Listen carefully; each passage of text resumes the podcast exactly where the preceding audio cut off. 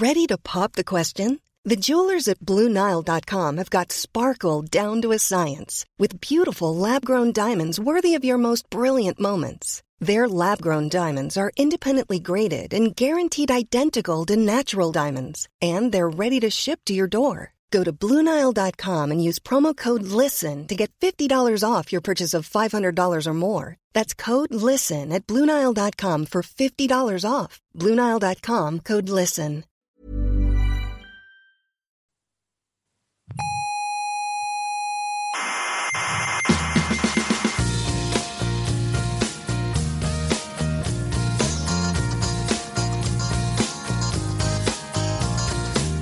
Aquí comienza Coffee Break, la tertulia semanal de la actualidad científica. ¿Dirán ustedes que la estrella de Tabi tiene extraterrestres? No. ¿Dirán que la física cuántica demuestra la existencia del espíritu? No. ¿Dirán que el principio antrópico demuestra que el universo fue creado por una inteligencia superior? No. Pues no les pienso escuchar. Tampoco queremos que nos escuche. Soberbios, científicos soberbios.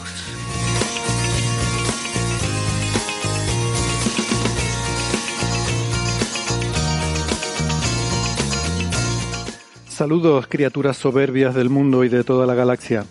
Les damos nuestra más cordial bienvenida a esta tertulia sobre la actualidad científica. Desde el Museo de la Ciencia y el Cosmos de Tenerife les habla Héctor Socas y esto es Coffee Break, Señal y Ruido.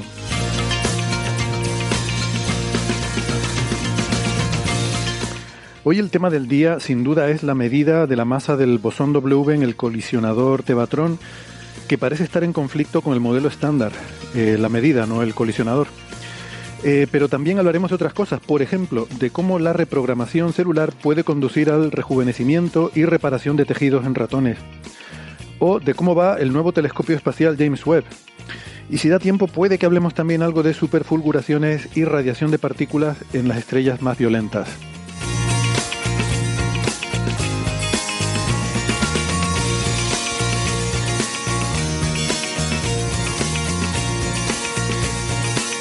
Pero antes les quiero recordar que no solo nos pueden escuchar en la radio, sino también en Internet, en muchas plataformas. Estamos, por ejemplo, en Evox, en Spotify, en Google Podcast, en Apple Podcast, en Amazon Music, TuneIn, Lecton, Squid y en amautas.com. No dejen de suscribirse, que no les cuesta nada, y si no, les pueden pasar cosas malas, como por ejemplo quedarse sin escuchar algún episodio. En esa página, eh, en nuestra página que es señalirruido.com, tienen todos los audios de todos los episodios publicados y tienen también las referencias de los temas que tratamos en cada episodio. Y también la información para encontrarnos en redes sociales, en Facebook, en Twitter y en Instagram. Es nuestra forma de contacto favorita para sus quejas, sus preguntas, sus dudas, sus consultas, sus comentarios. Lo pueden hacer por ahí. Y eh, también tienen una dirección de correo disponible que es oyentes arroba aunque ya saben que nuestra forma de contacto favorita es en redes sociales porque así podemos eh, compartir esa interacción con el resto de cientófilas de la galaxia.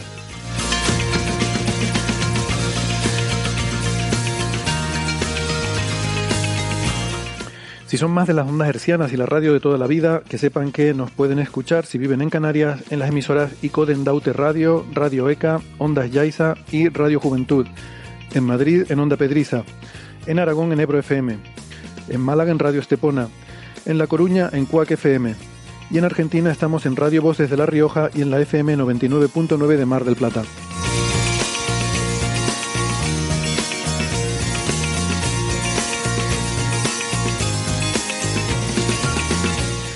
Vamos ya con la ronda de presentaciones, que hoy va a ser un poquito larga. Eh, empezamos por Héctor Vives, que hacía tiempo que no teníamos por aquí. ¿Qué tal, Tocayo? Bienvenido de vuelta. Muy buenas. Héctor es doctor en ciencias físicas, es eh, investigador en el Centro de Astrobiología de Madrid. En Buenos Aires tenemos a Gastón Giribet. Hola, Gastón. Hola, ¿cómo están? Muy bien, encantado de tenerte por aquí. Gastón, doctor en ciencias físicas, profesor en la Universidad de Buenos Aires. Eh, tenemos en, siempre me lío, no sé si en Toledo o en Madrid, sé que la estantería es la pista, pero no recuerdo exactamente. Sara Robisco. Eh, es que juego a despiste.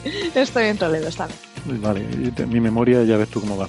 Sara es ingeniera informática, eh, autora del blog Viajando con Ciencia.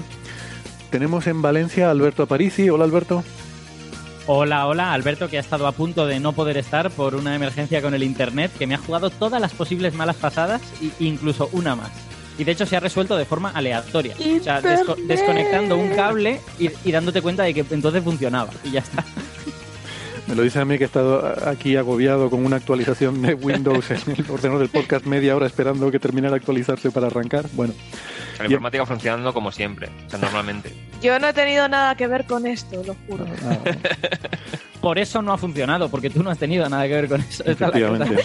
Hubiera sido peor si hubiera tocado, créeme. Y en Málaga tenemos a Francis Villatoro. ¿Qué tal, Francis? ¿Cómo estás? Pues muy bien, hoy por la mañana con un día soleado, no llega a 20 grados, pero hace muy buena temperatura en la calle y, y por fortuna parece que hoy va a llover poquito, puede que llueva algo esta tarde, para el tema este de la Semana Santa, que aquí Ah, bueno. hay turismo y, y se mueve mucho dinero por la Semana Santa en Málaga. Muy bien. Francis es eh, físico, eh, informático, doctor en matemáticas y es profesor en la Universidad de Málaga. Em, doy las cuentas de Twitter de todo el mundo. El de Héctor Vives es arroba darksapiens. El de Gastón es arroba Gastón Giribet. Em, el de Francis es arroba emulenews. Sara es arroba SaraRC83. Alberto es arroba Ciencia Brújula. A decir que Alberto es doctor en ciencias físicas, eh, es comunicador en el Instituto de Física Corpuscular de Valencia, el IFIC, y hace un montón de cosas chulas en la radio, en Onda Cero. Em, eh, Alberto es arroba ciencia brújula y yo soy arroba hsocas navarro. Em, ¿Los dije todos? ¿Me he olvidado alguno? Creo que no, ¿verdad? Vale. Bueno, em, empezamos mm, antes de ir al tema del día, que es el que seguramente nos congrega aquí mm, realmente muy entusiasmados y muy emocionados y con ganas de hablar. em, mencionar brevemente, Francis, vimos en Twitter que mm, algún oyente apuntaba eh, la comunidad en español de Nanopor, eh, que creo que está relacionado con uno de los temas que hablamos la semana pasada, ¿no? De biología sobre esta nueva técnica modificada de CRISPR. Sí, eh, bueno, no, no con la técnica modificada de CRISPR, sino con el tema del genoma humano. La nueva del versión genoma del genoma humano, más completa, eh, utilizaba dos técnicas, eh, PacBio, PacBio y Nanopore. Nanopore es una técnica de Oxford, eh, Oxford Nanopore. Y es una técnica que permite secuenciar más de un millón de bases ¿no? En- en- seguidas. Metes una hebra por una especie de poro y la hebra va entrando en el poro y se va secuenciando, van apareciendo unas señales que van indicando qué, qué base se está viendo. ¿no? Mm. Entonces hay una comunidad en España que, que se llama Iberion, eh, Iber de Iberia y Ion, bueno, el- una de las variantes de nanopores tiene las siglas de Ion. Y, y bueno, está liderada por, por dos, el, compañero que nos dio el toque en Twitter, que es Óscar González Recio, que es del Departamento de Mejora de la Genética Animal del Instituto Nacional de Investigación y Tecnología Agraria y Alimentaria, el INIA, aquí se sigue en Madrid, y eh, por eh, Olga Francino, que es de la Universidad Autónoma de Barcelona. Ambos lideran esta iniciativa, organizan workshops eh, sobre los, todas las personas que en España están trabajando con esta técnica, que cada día son más. ¿no? Hmm. La, la ventaja de Nanopore es que te puedes comprar un pequeño kit eh, muy básico y puedes incluso secuenciar, entre comillas, ¿no? Si en un Mm. laboratorio cualquiera, puedes ya empezar a hacer cositas, ¿no? Aunque si quieres hacer algo profesional, necesitas una, un aparato más grande. Es una Mm. tecnología muy prometedora y, y antecedora de la futura gran tecnología que, que esperemos que venga, en- que no tarde mucho en venir, que será una tecnología que permita secuenciar cromosomas enteros, ¿no? Que permita secuenciar 200 millones de bases todas seguidas, ¿no? 200 Eso será una tecnología que probablemente en 10 años, no, no mucho más, eh, ya estará disponible eh, al avance que hemos tenido en los últimos 20 años, que hemos pasado de, de secuenciar trocitos de cientos de bases a, a secuenciar millones de bases, pues Hmm. en, en 20 años, pues probablemente en los próximos 10, 15 años tengamos una tecnología mm, nanopor mejorada, eh, capaz de secuenciar eso, cientos de millones de bases y por ¿Sabes? lo tanto ¿Sabes lo que molaría mucho? Que esto de aquí a unos años haya alguna, eh, alguna empresa, alguna iniciativa coreana que permita secuenciar todas las bases de un cromosoma y cuando termine ponga un mensajito diciendo All your bases are belong to us. bueno. Em, Bueno, bueno, no lo sé, no lo sé si dar mensajitos o no, pero Pero, ¿de esto ya hablasteis en. De nanoporno? ¿Hablasteis en biosíntesis, Francis, o algo es parecido? posible, sí, sí, porque es una técnica que se usa mucho, entonces eh, hay mucha gente que publica cosas usando esta técnica, entonces en algún caso probablemente hablamos, eh, comentamos el uso de esta técnica. Bueno, hay un tema porque nos ha estado preguntando todo el mundo, literalmente, eh, y, que ha salido en todos los medios de comunicación y ha acaparado, todos los titulares, según los cuales el, el eh, de Fermilab en Chicago, este gran colisionador de partículas que era el más grande del mundo hasta el LHC, pues que el, el Tevatron había roto la física. Se ha cargado el modelo estándar con una nueva detección. Hay un paper que ha salido publicado en Science por un eh, bueno, un grupo muy internacional, eh, no, un grupo muy internacional no, el, grupo de Tevatron básicamente, eh, CDF, que es el instrumento que se, llama Collision Detector at Fermilab. Eh, no, sí, sí, efectivamente, es un grupo muy internacional. De hecho, hay colegas españoles incluso en esta colaboración. Hay muchísima gente aquí metida. CDF2. si quieres, si quieres para que para que la gente tenga una comparación, CDF es uno de los experimentos de Tevatron, de la misma forma que Atlas, CMS son experimentos del LHC que puede que les suenen un poco más. O sea, es, es un mm. anillo, las partículas colisionan en varios sitios y alrededor de cada punto de colisión hay un experimento, pues CDF es uno de los que había en Tevatron, que creo que había cuatro, si no estoy equivocado. Es que aquello ya me pilló jovencillo. Bueno, pues eh, la, la, gracia del asunto es que eh, este experimento ha proporcionado la medida del bosón W, de la masa del bosón W, más precisa que se ha obtenido hasta ahora y, esto es muy relevante por cosas de las que vamos a hablar ahora. ¿no? Un par de, datos a tener en cuenta. Eh, cuando se habla de un colisionador, uno de los parámetros así que se dicen siempre la energía ¿no? de, colisión. Aquí estamos hablando de 2 teraelectronvoltios. Para comparar como referencia el LHC, pues hablamos de 14, ¿no? Es la, la expectativa del LHC en su máxima eh, energía posible. Y aquí se producen colisiones de protón y antiprotón. Em, y doy simplemente unos pocos números que tienen eh, su masa, la masa de un protón es unos 980 megaelectronvoltios, la del electrón es del orden del megaelectronvoltio, digo para poner esto en contexto de la masa que vamos a comentar ahora de este bosón W, ¿no? Em, este bosón es el responsable de la interacción débil, ¿no? Em, y ahora, pues, no sé, los expertos que, que nos hablen un poco, ¿no? Eh, Alberto, Francis, Gastón. Francis, ¿quieres empezar? ¿Abrir el fuego? Si queréis, le doy un poco, un poco la historia, ¿no? El, eh, Tevatron tenía fundamentalmente dos grandes detectores, que eran D0 y CDF. Y el objetivo de Tevatron, Tevatron dejó de tomar colisiones en 2011. Eh, y empezó a tomar colisiones en serio en 1989. Entonces, eh, este es un resultado de la segunda, bueno, hubo una, mejora importante de los detectores, tanto de D0 como de CDF, que llevó a la versión 2. Y este es un resultado de la versión 2 de CDF. Eh, D0 y CDF querían eh, observar el quark CIMA, el quark top, la partícula más masiva. En aquel momento, alrededor de 1989, no se sabía qué masa tenía el, el quark top y las estimaciones apuntaban a un quark top de baja masa, menor que la del bosón W. Es decir, que uno de los canales de búsqueda del quark top más relevantes era la desintegración de un W en un quark sigma, en un quark top.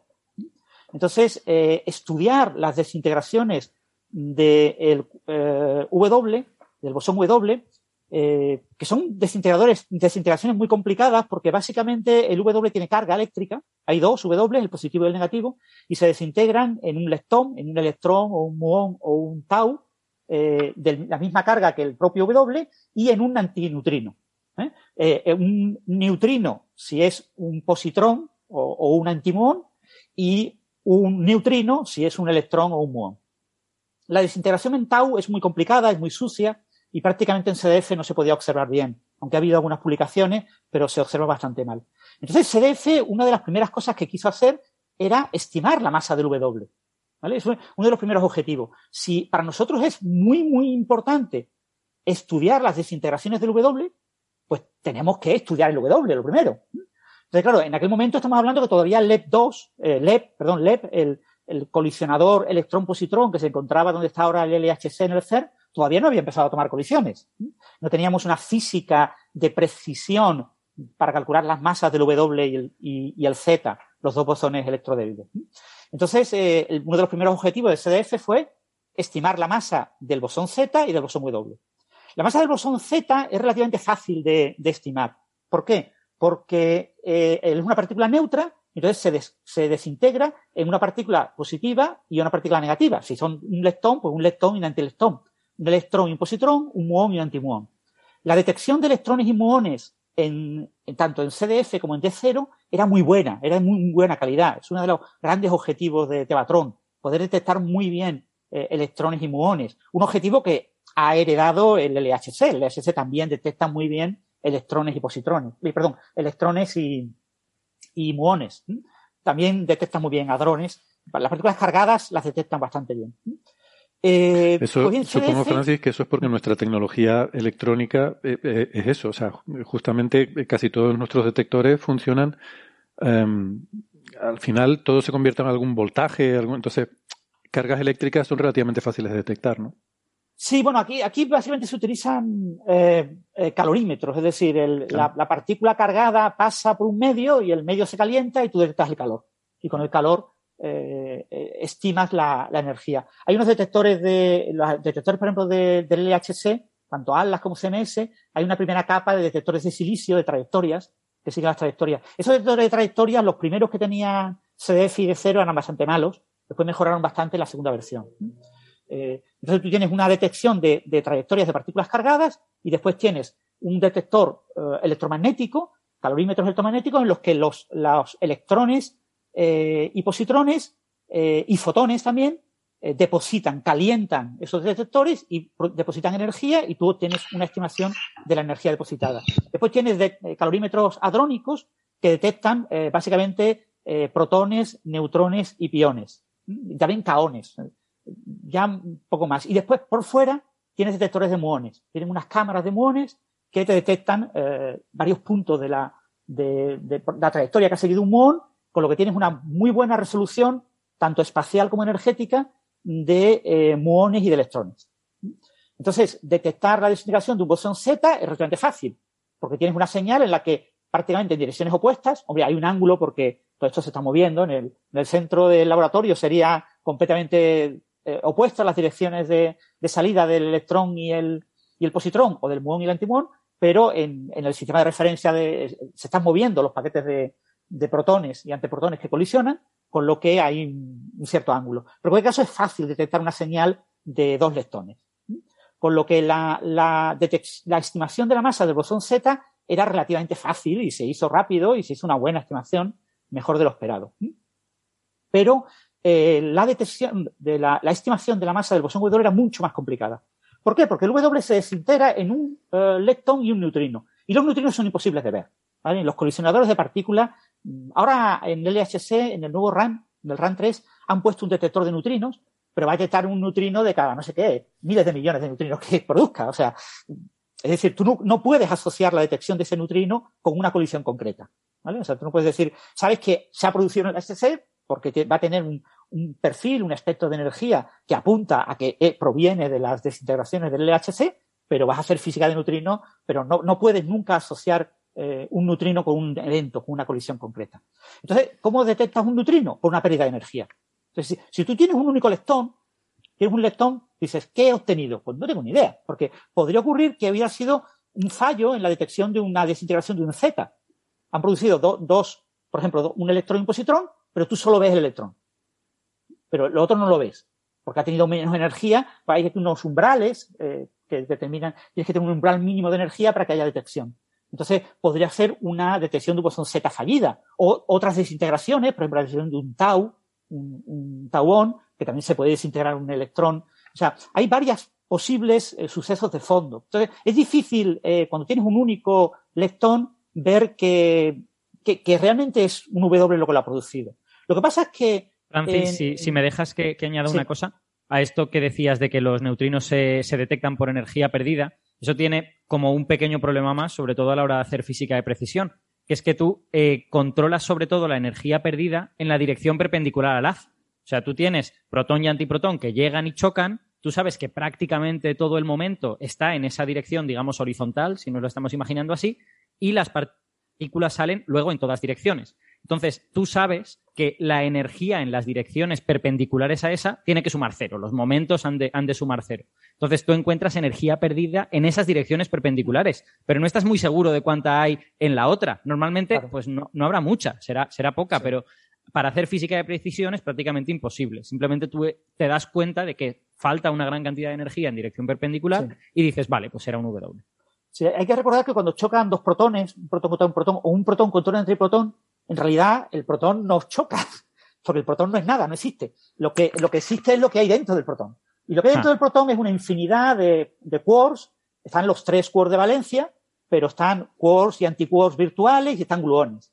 En el LHC fundamentalmente son colisiones gluón contra gluón, gluón virtual contra gluón virtual, como el 80% así de las colisiones. En el en Tevatron había un mayor porcentaje de, de colisiones eh, quark antiquark y los que producen el bosón W son colisiones quark antiquark. Pero claro, el quark dentro del protón tiene, tiene, se está moviendo, pero no se mueve necesariamente a la misma eh, eh, energía y velocidad que el propio protón, sino que dentro del protón el cuerpo está moviéndose en direcciones, en diferentes direcciones, es decir, tiene como un movimiento propio, como las galaxias cuando las miramos, ¿no? Miramos un cúmulo de galaxias y, y, y sí, el cúmulo tiene, está en un cierto Z, pero cada una de esas galaxias está moviéndose en direcciones diferentes, ¿no? Su desplazamiento del rojo es diferente. Pues lo mismo pasa con, con estas colisiones. El, movimiento longitudinal, la energía y el momento longitudinal eh, tú no lo controlas. Tienes un error que eh, en toda la región de la longitud del paquete. Los paquetes en Tevatron, creo recordar que eran de milímetros, como 8 milímetros, algo así, un centímetro de longitud. Tenías un gran error en donde surgía eh, la colisión.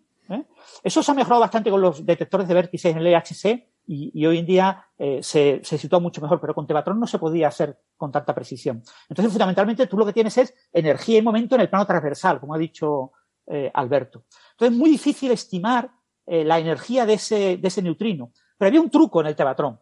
Y es que el protón, cuando emite un W, el W tiene mucha masa, eh, tiene un pequeño retroceso que provoca que se mueva la nube de, de, de quarks, antiquarks virtuales y gluones y produce un chorrito de eh, hadrones. Es decir, si tú detectas un leptón, un electrón, un, un muón o, sus correspondientes eh, antielectrón y antimuón, que en el tevatron no se podían distinguir fácilmente. ¿eh?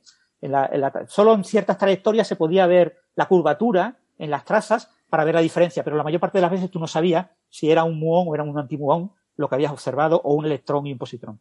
Bueno, pues eh, si tú observas ese electrón acompañado en un ángulo adecuado de un pequeño chorrito hadrónico, de una, señal en los calómetros hadrónicos, pues tú dices, uy, esto es bastante probable que sea un W. Entonces, claro, esto es una, una cosa muy complicada, ¿vale? O sea, no es una cosa trivial. Y requiere, por un lado, un conocimiento muy, muy bueno de los detectores para hacer esa asociación, porque siempre tienes en, las colisiones entre dos paquetes de, protones y antiprotones, tienes cantidad de eh, colisiones como laterales, en las que no, no, colisiona puramente un único protón y un antiprotón, sino que colisionan muchos. Se llama el apilado, el apilado de, de colisiones. Y como colisionan mucho, hay ciertas colisiones en las que no son de gran energía, porque no son eh, muy frontales, sino que son más laterales. Y en esas colisiones más laterales produce también unos chorritos hadrónicos. Lo que tiene es un ruidito hadrónico por ahí por fuera, ¿no? Tiene, tiene mucho ruidito. En el Francis, Francis está, Francis está poniendo un gran esfuerzo en poner diminutivos a esos chorritos, ruidito, pero en realidad molesta mucho. O sea, quiero decir, no, es, no, es, no es para hacer broma. Sí, entonces tú Tiene pinta de que estos bichos tienen que hacer un ruido infernal, ¿eh? Bueno, bueno, más o menos. Y, pero sorprendentemente eso, sorprendentemente, aunque este tipo de, de detección es muy complicada, eh, fue uno de los grandes éxitos del Tevatron. Una de las primeras medidas del Tevatron fue estimar la masa del W. Eso no recuerdo la cifra, pero eran como 7, 7 W, algo así. ¿no? O sea, un número muy bajito, pero ya logró una estimación, algo que mucha gente eh, en aquel momento fue muy polémico porque hubo una pelea con Slack, con los que están en California que tenían un colisionador, el Mar 2, que colisionaba eh, positrones contra electrones, que era una, un LED pero más pequeñito, y, y, ellos iban a publicar la primera estimación fiable de la masa del W, y, uh -huh. y hubo una competencia entre CDF y Mar 2 Ahí hubo incluso gente de, de Slack 2 que le presentó un dato incorrecto a la gente de CDF fijaros lo que hemos obtenido, este número, si el vuestro no es parecido, el vuestro está mal, ¿eh? porque vuestro resultado tiene que estar mal. Y la gente no se lo creyó, menos mal que no se lo creyó, y envió el artículo aún así, porque claro, el, después publicaron el, el, el, número bueno, ¿no? Y eso lo cuenta muy bien en su libro Tomás Odorigo, tiene un libro que se llama Anomaly, Anomalías, que es un libro de la historia de CDF eh, hasta el descubrimiento del quark top, que les recomiendo a todos los aficionados a la historia de la física de partículas. Es un libro que está muy bien, ¿eh? se lee muy fácil y, y eso, Anomaly de, Tomás Odorigo. Y, y bueno, eh, dejando este tipo de, movidas, eh, quedó claro que se podía usar en el Tevatron eh, tanto CDF como D0 para estimar la masa del W. Entonces ya uno de los objetivos colaterales de, porque su objetivo principal era observar el SIMA. Y ya con esta primera estimación ya se vio que el, W no se desintegraba en quark top, con lo que se puso un límite para la masa del quark top por encima de la masa del W, ¿no? Se pasó a como 140 o así, ¿no? Y esto fue creciendo hasta que llegamos a unos 180, entonces ya sí se descubrió el quark top. El quark top se descubrió en 1994 1995. Depende de si confías en el primer anuncio o quieres ya un anuncio un poco más firme, ¿no? Y se observó por ambos detectores, D0 y, y, CDF. Entonces, eh, tanto D0 como de CDF, una vez descubierto el quark top, eh, su siguiente prioridad ya a finales de los eh, 90, principios de los 2000, era obtener una medida de aún mayor precisión que la medida del, eh, que habían obtenido a principios de, esa década. Y entonces ya publicaron un resultado, eh, fundamentalmente era un resultado con los detectores en, en, la primera versión de los detectores, de 0 y CDF, y después eh, hubo una mejora de esos detectores, de 0,2 y CDF2, y el resultado de, de 0,2 se publicó ya eh, como en 2012 por ahí, y el de CDF es un resultado que ha estado ahí como en el aire, ¿no? Eh, la, la, colaboración CDF, gran parte de los miembros de la colaboración se fue al CER, al LHC, al, al CNS, y, bueno, los pocos que quedaron allí, pues han tratado de eh, hacer este cálculo, y, bueno, tras unos 10 años, pues han publicado su resultado. Claro, aquí uno se plantea mmm, varias cosas, ¿no? Lo primero es son casi 400 personas, son como 398 personas, trabajando durante 10 años. El cálculo tiene que ser muy difícil, ¿no? Eh, uno de los grandes problemas que tiene este tipo de, estimación es que tú tienes que, adaptar tu software de simulaciones, ¿vale? Eh, tú tienes que ajustar eh, el, el, un software genérico que te predice. O sea, esa idea de que yo predigo con el modelo estándar igual que predigo con la mecánica de Newton, ¿no? Hago cuatro calculitos y tengo un resultado. Pues no es verdad, ¿vale? Aquí las cosas son más complicadas. Aquí tú tienes unos, unos programas de simulación, puede ser con herramientas tipo Monte Carlo, con técnicas de resumado de diagramas de Feynman, hay, diferentes técnicas alternativas y tú tienes una predicción. Pero tu predicción se basa en una serie de parámetros. ¿eh? Y esos parámetros dependen del detector con el que tú observas estas colisiones. Tú tienes que ajustar esos parámetros. O sea, perdona, Francis, lo que estás diciendo es que estos aparatos, estos detectores, no funcionan como pensamos a veces cuando te dicen se ha medido no sé qué cosa o se ha detectado el, el bosón de Higgs, que tú mmm, llegas ahí y lo detectas en tus datos, sino que realmente, eh, y ahora te doy la palabra, Alberto, entiendo que lo que tienes es que eh, simular cuáles son los resultados de tu desintegración de acuerdo con el modelo estándar y eso lo ajusta a lo que tú observas en esa cascada de datos que obtienes, ¿no? Claro, eso, eso es lo que precisamente lo que yo quería decir en, al hilo de lo que decía Francis, que las simulaciones son relevantes porque en este tipo de experimentos se descubren cosas por comparación. O sea, si tú no, si no supieras lo que esperas ver, sería imposible que identificaras nada en tus datos. Tus datos serían un mar de cosas imposibles de interpretar si tú no tuvieses una serie de simulaciones lo más detalladas posibles de lo que tiene que ocurrir en esas, en esas colisiones. Y sin esas simulaciones tú no eres capaz, tú, tú al final comparas eh, simulaciones con lo que obtienes. Y cuando ves en tus datos cosas que no están en las simulaciones, lo interpretas como a lo mejor nuevas partículas o como nuevas interacciones o como algo que tú no has puesto en tu simulación, pero sí está en los datos, digamos. Sí. Es un punto muy importante porque eh, tienes que ajustar el, el, el, software con el que simulas el fondo, ¿no? Lo, lo, lo que tú esperas ver eh, y que, con el que ajustas tu señal. Entonces, ese ajuste eh, depende mucho de los parámetros del modelo estándar que tú pongas. Entonces, claro, tú dices, si yo publico un resultado en el año 2012, los parámetros y las incertidumbres de esos parámetros del modelo estándar, que eso es lo que se llama habitualmente errores sistemáticos, ¿sí? son errores del modelo.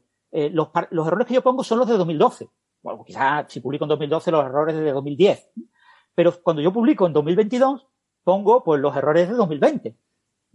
Y eso eh, tiene sus problemas, porque eh, puedo estar poniendo cosas más precisas de lo estrictamente necesario que me permite el propio instrumento cuando lo ajusto. Cuando yo ajusto el software a los resultados de las colisiones que tengo para estimar el fondo, en este tipo de análisis siempre se hace un análisis ciego. ¿vale? O sea, lo, esto también es un punto muy importante. Es decir, yo, la ventana donde yo sé que está la señal que yo quiero ver, que es el pico principal de, del W, eh, yo la oculto.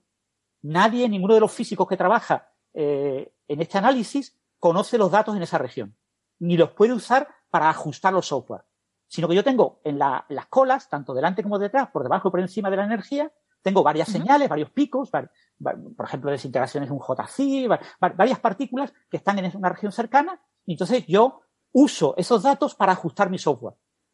Yo ajusto con lo que veo, y entonces solamente un día, el día final, en el que ya se da el permiso de hacer el unblinding, ¿no? De, de, desvelar lo que estaba cegado, se enseñan todas las simulaciones, se meten en el software y a lo que dé. Y ya no ajusto yo más parámetros.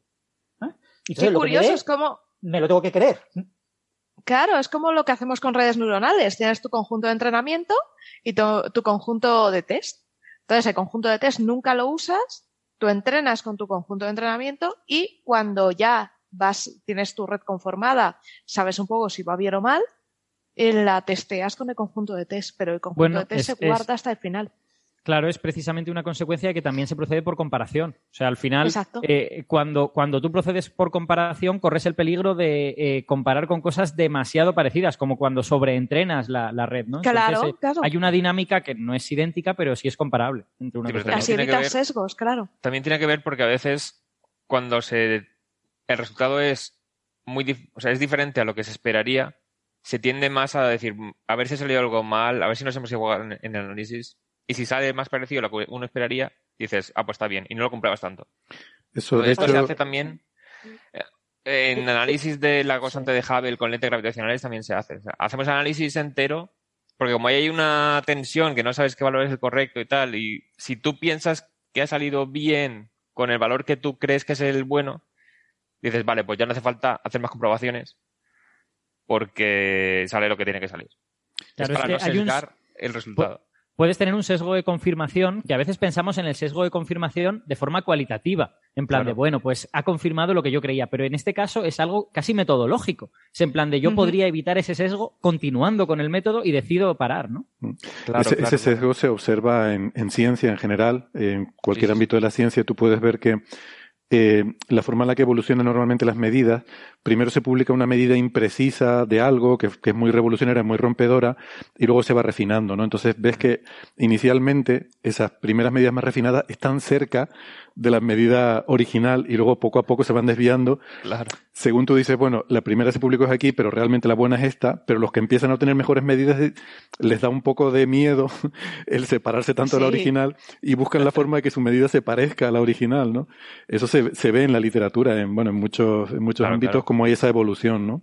Hasta que finalmente se va atornillando el valor correcto. Es que en ciencia a veces puede que a lo mejor no te publiquen, si tú dices, este resultado es el que me sale, y es demasiado alejado de lo que se esperaría, puede que te digan, no, no, revísalo por si acaso. Y hmm.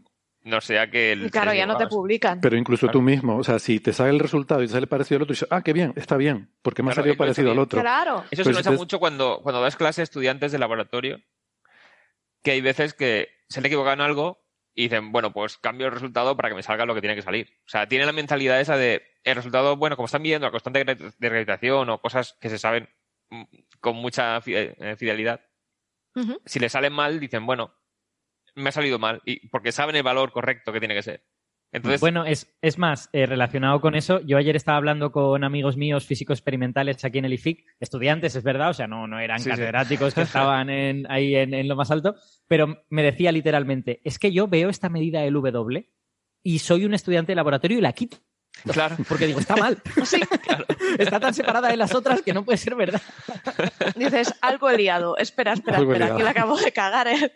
Que, obviamente es un razonamiento como muy burdo, ¿no? No se, no se debe proceder así, pero, pero de alguna manera ese es como el primer instinto que uno tiene. Es en plan de, hostia, está muy lejos. Esto, eh, esto me preocupa. Eso es lo que es el sesgo, ¿no? Y tiene muchos niveles. Es el psicológico, el de publicación, el de la propia investigación. En fin, es un tema interesante de sociología de la ciencia, ¿no? Pero eh, volviendo a esto, yo creo que mm, eh, quizás nos ha faltado el poner un poco en relevancia y en contexto el por qué esta noticia ha sido tan impactante, por qué ha salido en tantos medios de comunicación.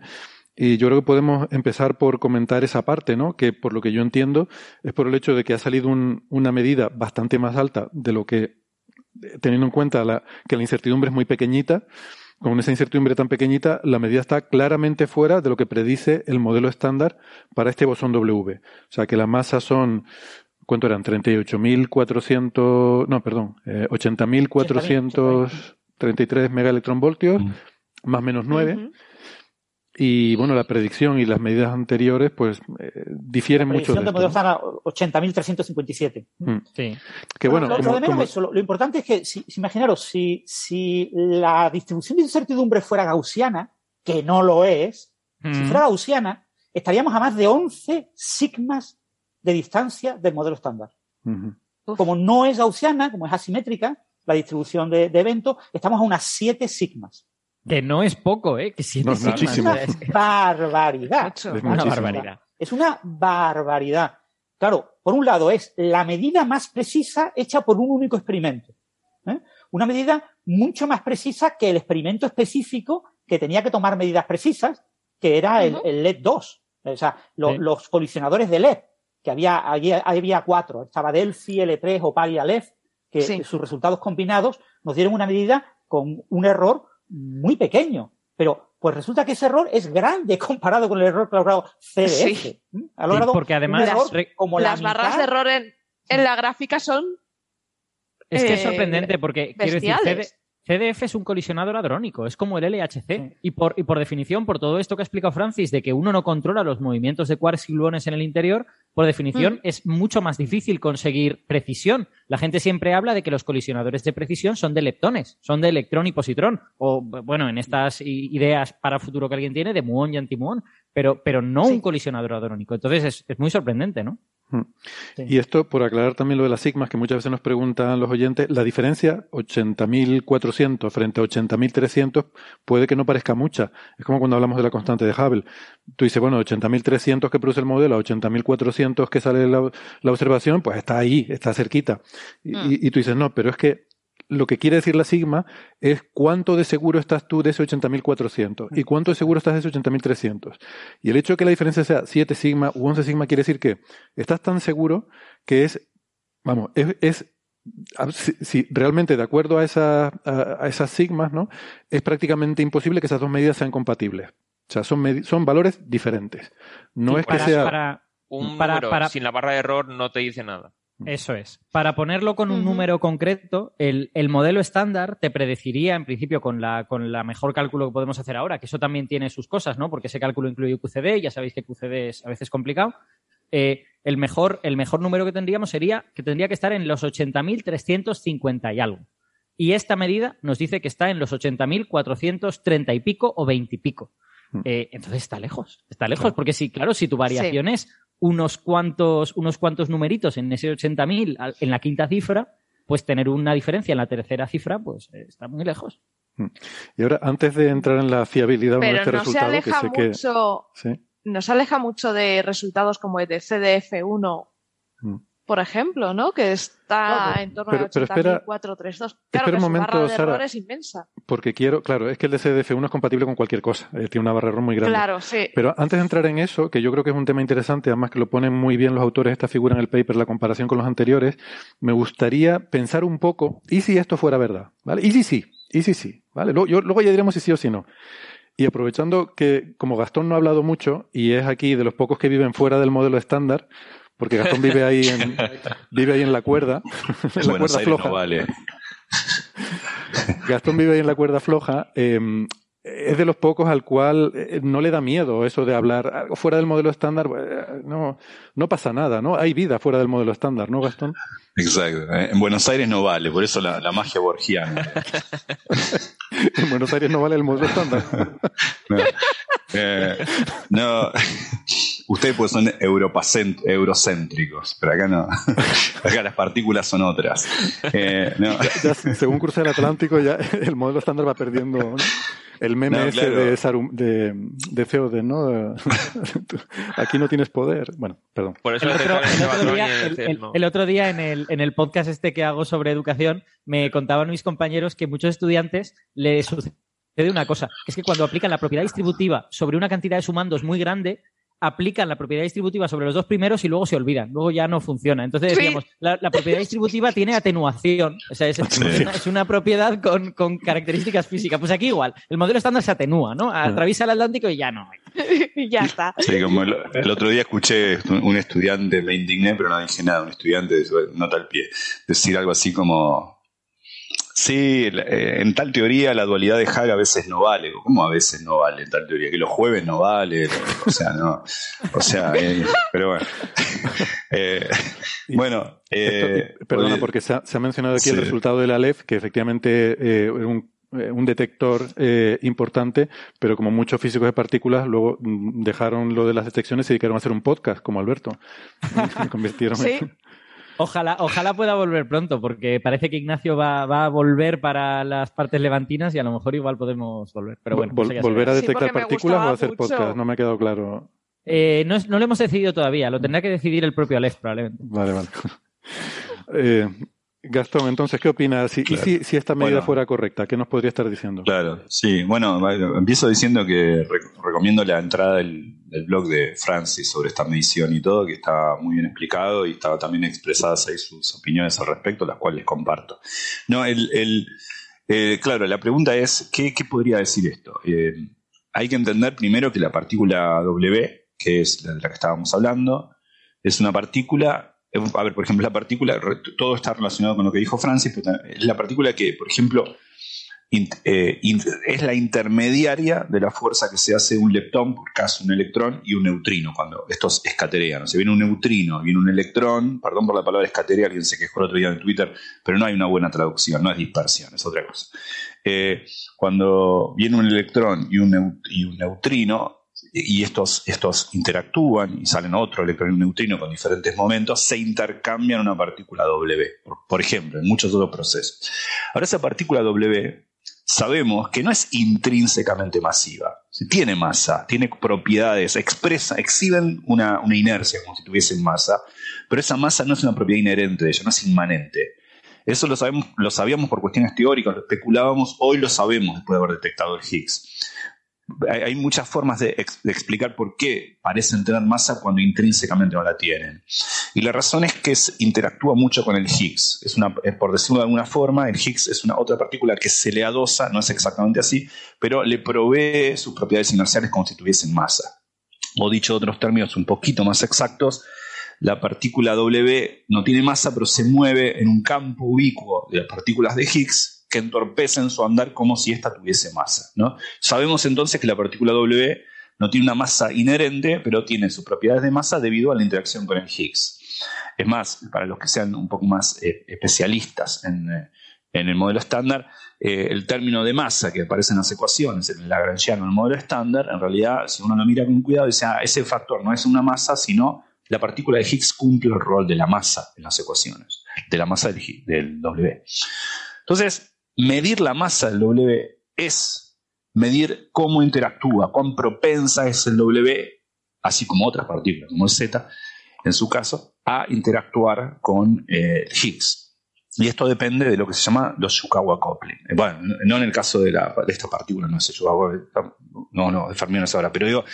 Eh, es más, si me dejas, si me dejas gastar un comentario muy, muy breve relacionado con esto que estás diciendo, la medida de la masa del W es particularmente crítica y es como eh, preocupante que tengamos esta tensión porque es que la masa del W depende directamente de dos parámetros súper importantes en la física electrodébil, el BEF del Higgs y el ángulo de Weinberg. Entonces, esos dos parámetros están en todas partes en el modelo estándar. Tú cambias la masa del W y estás tocando el corazón del modelo. A eso iba. Eh, los fermiones también les pasa eso y eso está relacionado con lo que llaman Yukawa coupling. Es decir, los fermiones también tienen su acoplamiento con el Higgs. En, este, en el caso del W, que, no, es un, no, es, no son los Yukawa coupling, es, es es eh, la masa está dada por, como, como dice bien Alberto, los parámetros de, por ejemplo, eh, la, constante de acoplamiento de la teoría electrodébil, multiplicado por eh, algo que tiene que ver con el valor de expectación de la partícula de Higgs, y luego el, W. Es decir, medir, dicho rápidamente, medir la masa del W es medir cuán propensa es la partícula W a interactuar con el Higgs pero indirectamente, debido a, que al, valor que mide esa propensión, está relacionado con cuán fuerte es la fuerza electrodébil. Está midiendo la, eh, cuán, eh, cuánto es el coupling de la interacción electrodébil, ¿eh? la constante de acoplamiento. Entonces, claro, uno dice, bueno, estamos hablando de esos parámetros. Sí, estamos hablando de esos parámetros, pero no solamente, porque cuando una partícula se mueve e interacciona con el Higgs, uno tiene que pensar cómo interacciona con el Higgs. Bueno, directamente se acopla al Higgs, sí, eso es cierto, pero no es la única forma en la que lo hace. También puede interaccionar con el Higgs por, otras partículas que pueden estar contribuyendo, si estas existen. Partículas que acaso no, pensamos que no están ahí, no pusimos en las ecuaciones del modelo estándar, porque no sabemos que existen. Pero si existen, todas nuevas partículas también contribuirían, si se acoplan estas al Higgs o al W, contribuirían a calcular mejor su masa. Entonces, medir la masa del W y encontrar un valor anómalo significa que cuando estás midiendo la masa del W, quizá te, estás comparando con el modelo estándar, pero si el modelo estándar le falta algo, que lo estás teniendo en cuenta, eso te corregiría la masa.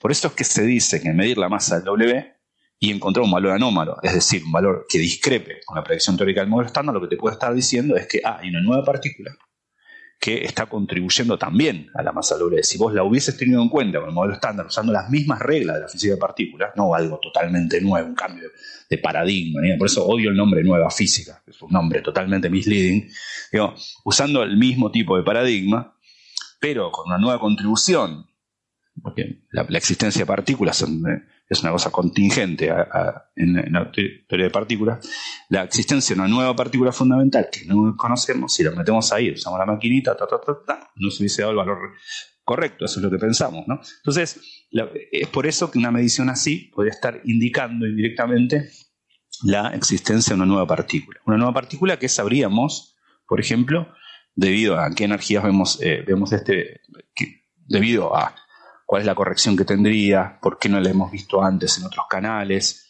eh, en qué la estamos viendo, tendría que contribuir el hecho de que, por ejemplo, y esto se usa para calibrar este experimento, el hecho de que la, la masa de la partícula Z la sabemos muy bien, el resultado da muy bien, lo cual implica que si hubiese una nueva partícula que corrige, una nueva contribución que corrige la masa del doble, tenemos que explicar por qué no corrige la del Z.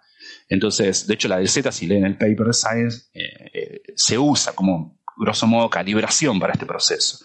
Entonces, porque como bien decía Francis, es más fácil de medir la masa del Z. Entonces, eh, esto nos podría estar diciendo muchas cosas que serían, eh, a muchos los entusiasmaría, porque es, bueno, una nueva partícula y esto, esto es el síntoma de que está ahí, entonces uno podría buscarla. Lo más responsable es seguramente eh, refinar las mediciones de la masa del W con otros aceleradores, como el Atlas. bueno, el, Atlas es eh, la colaboración, no el acelerador en el LHC, pero la colaboración Atlas, que mide la masa del W, que dicho sea de paso, también le dio un poco mayor al valor del, predicho por el modelo estándar, o sea, la predicción teórica del modelo estándar es algo así como 80.357 megaelectronvoltios. La medición ahora del Tevatron de CDF2 es eh, 80.433, un error de 9. Pero recordemos que, si no me acuerdo mal, el Atlas había medido así como 80.370. No 357, ya era un poquito más grande. Pero con un error, grande. de más menos 19. Exacto, entonces era totalmente compatible con la predicción del modelo estándar de 80.357. Pero le da un poquito más grande donde estaba centrado. Ahora, el, Atlas es mucho más eh, el LHC es mucho más energético, pero Atlas no tiene la precisión eh, que alcanzó Tevatron, el la CDF ahora. Entonces, eh, este, este, experimento que, hicieron, que hizo CDF, tiene casi, o sea, 1,90 y tanto, o sea, casi 2 teraelectronvoltios en el centro de masa, menos energético, pero es muy, muy, muy, como dicen ustedes, muy, muy preciso. Entonces, hay que esperar nuevos experimentos, por lo más probable es que, digo, lo más probable, qué sé yo, no sé, lo más probable, pero a mí también me sorprende mucho. Yo creo que eh, quizá haya otro error, o sea, quizá haya algo. Eh, estamos hablando de una. Estos tipos son buenísimos. O sea, hay, hay, otros experimentos que uno me O sea, seamos honestos. A mí me dicen Xenon 1T, no digo que la gente no sea buena, pero digo es un tanque, qué sé yo. Eh, Xenon 1T detectó materia oscura. Yo espero tres años y seguro que no. Eh, es como eh, Opera detectó que los neutrinos van más rápido que la luz. Hmm. No, eh, no me lo creí nunca. Ahora, estos tipos miden esto y estos tipos, estamos, CDF del Fermilab con una presión increíble. es si hay un error, y probablemente lo haya, va a ser hiper sutil. Hiper sutil. Eso es lo, No es un error. Bueno, che, conecté mal un cable, como en el caso de Opera, que grosso modo fue eso. Mm. Eh, esto es. Eh, y si hay un error, es hiper sutil. Hay que esperar un nuevo experimento, porque aparte por la relevancia de esto, estamos hablando, por lo que, lo que acabo de decir, estamos hablando de que si es verdad, lo más probable es que exista una nueva partícula de la que nunca hemos sabido. Hay que cambiar el edificio teórico que no solamente ha sido exitoso, es, el exitoso modelo físico que conocemos y que encima es, tan bueno que hasta nos ha permitido hacer predicciones. O sea, nos ha dicho hay partículas que todavía no viste, pero tienen que estar. Es un, edificio teórico impresionante y esto nos está diciendo que hay algo más que este se está perdiendo. Entonces, dada la importancia de esto, hay que esperar a que una nueva colaboración mida la masa de Z y vea cómo Mm. Si me permitís un comentario, bueno, en realidad ahora no esperamos una nueva medida de Atlas, ¿no? Atlas publicó en 2016 sí, para colisiones de 7 teraelectronvoltios. Eh, probablemente publicará en los próximos años para 8 teraelectronvoltios en el LHC y más tarde publicará la medida para 13 teraelectronvoltios, ¿no? Atlas vio como 14 millones de W. Eh, eh CDF en Tevatron ha visto 4 millones de W. Pero lo que esperamos ahora es la nueva medida de CMS, que es una medida que se anunciaba para este año, y que probablemente, no sé si acabará entrando en este año o en el próximo. CMS es el otro gran detector del LHC y probablemente, probablemente para el año que viene, principios del año que viene, se publique esa medida y a ver qué, resultado da. ¿no? Y el gran problema que tiene esta medida de CDF mm, es que eh, se desvía demasiado de lo que esperábamos eh, y se ajusta demasiado a la medida previa que había obtenido con mucho menos datos. Es decir, hay, hay un tipo de sesgo en esta medida que es lo que sugiere que tiene que pasar algo. Pero hay un punto importante que no ha dicho Gastón, y quizás porque no se lo ha preguntado explícitamente a Héctor, que es un punto clave. Y es que. Pero, espera, un momentito, antes. Un momentito, la constante de acoplamiento, sí. Un segundito solo, porque Alberto quería puntualizar algo que no sé si era algo breve bueno, yo eh, en, realidad lo puedo hacer cuando Francis termine. Yo quiero ofrecer la visión opuesta a la que, a la que decía Gastón. Vale, perfecto. Pues entonces dejamos terminar a Francis y ahora voy contigo. Sí. No, lo que yo quería plantearos es que si tú modificas el, uno de los parámetros de acoplamiento de la teoría de Electrodébil, la teoría de Electrodébil tiene dos parámetros de acoplamiento, dos constantes de acoplamiento. La constante de acoplamiento asociada, digamos, a la estructura fina y la constante de acoplamiento asociada a, a la interacción débil, ¿no? Que en el, en el modelo electrodébil es G y G', ¿no? Pues si tú modificas G, que es la que determina claramente eh, la masa del bosón W, aunque la modifique muy poquito, estás modificando la interacción débil. Es decir, es como modificar la, constante de estructura fina. Estamos mirando la, constante de estructura fina, cómo era en el pasado con los primeros cuásares, eh, hace 10.000 millones de años, para ver si hay pequeñísimas modificaciones. Porque pequeñísimas modificaciones de esa, de, ese de esa constante de acoplamiento serían súper relevantes en nuestra comprensión de lo que es el pasado. Pues lo mismo pasa si tú ahora modificas la constante de acoplamiento eh, electrodébil, eh, porque has modificado la, masa del bosón W, pues resulta que todo lo que tú has hecho de interacción electrodébil a baja energía, todo hay que modificarlo. No estamos hablando de modificar un pequeño resultado, una pequeña tontería, no, hay que modificarlo todo. Y hay muchas partículas que hemos medido con una precisión 100 veces mejor que la precisión, la precisión de la, con la que hemos medido la masa de W es una parte por 10.000. Eh, pero hemos llegado a medir una parte por 100.000. Y coincide con lo que debe ser. Pero si tú no modificas la constante de acoplamiento débil, resulta que eso ya no es verdad. Que no es verdad. Miles de resultados se van al carajo. Es cierto, es cierto, pero resultado. Eso, me encanta, me encanta el apasionamiento de la teoría obviamente, si miles de personas te dicen que tú estás en contra de lo que ellos dicen, pues obviamente miles de personas te están diciendo ahí pasa algo, ¿vale? O sea, pasa algo con absoluta seguridad, porque si no lo habríamos visto. O sea, la, realidad es que ya sabríamos que iba a aparecer este resultado en algún momento. Ya tendríamos indicios. En los últimos 20 años se ha hecho una física de altísima precisión en la interacción débil y ya habría cientos de señales. Claro, lo que dice, lo que dice Francis es que la, si, me dejáis, si, me dejáis que ofrezca una visión intermedia entre, entre ambas, eh, eh, yo eh, creo, como Francis dice, que efectivamente esta medida afecta a muchas cosas, pero también es verdad que la modificación es pequeña. O sea, quiero decir, estamos hablando de una modificación en una parte entre mil Con lo que hay muchos observables, aunque se hayan medido muchos observables electrodébiles, hay muchos observables en los que nuestra precisión no alcanza eso.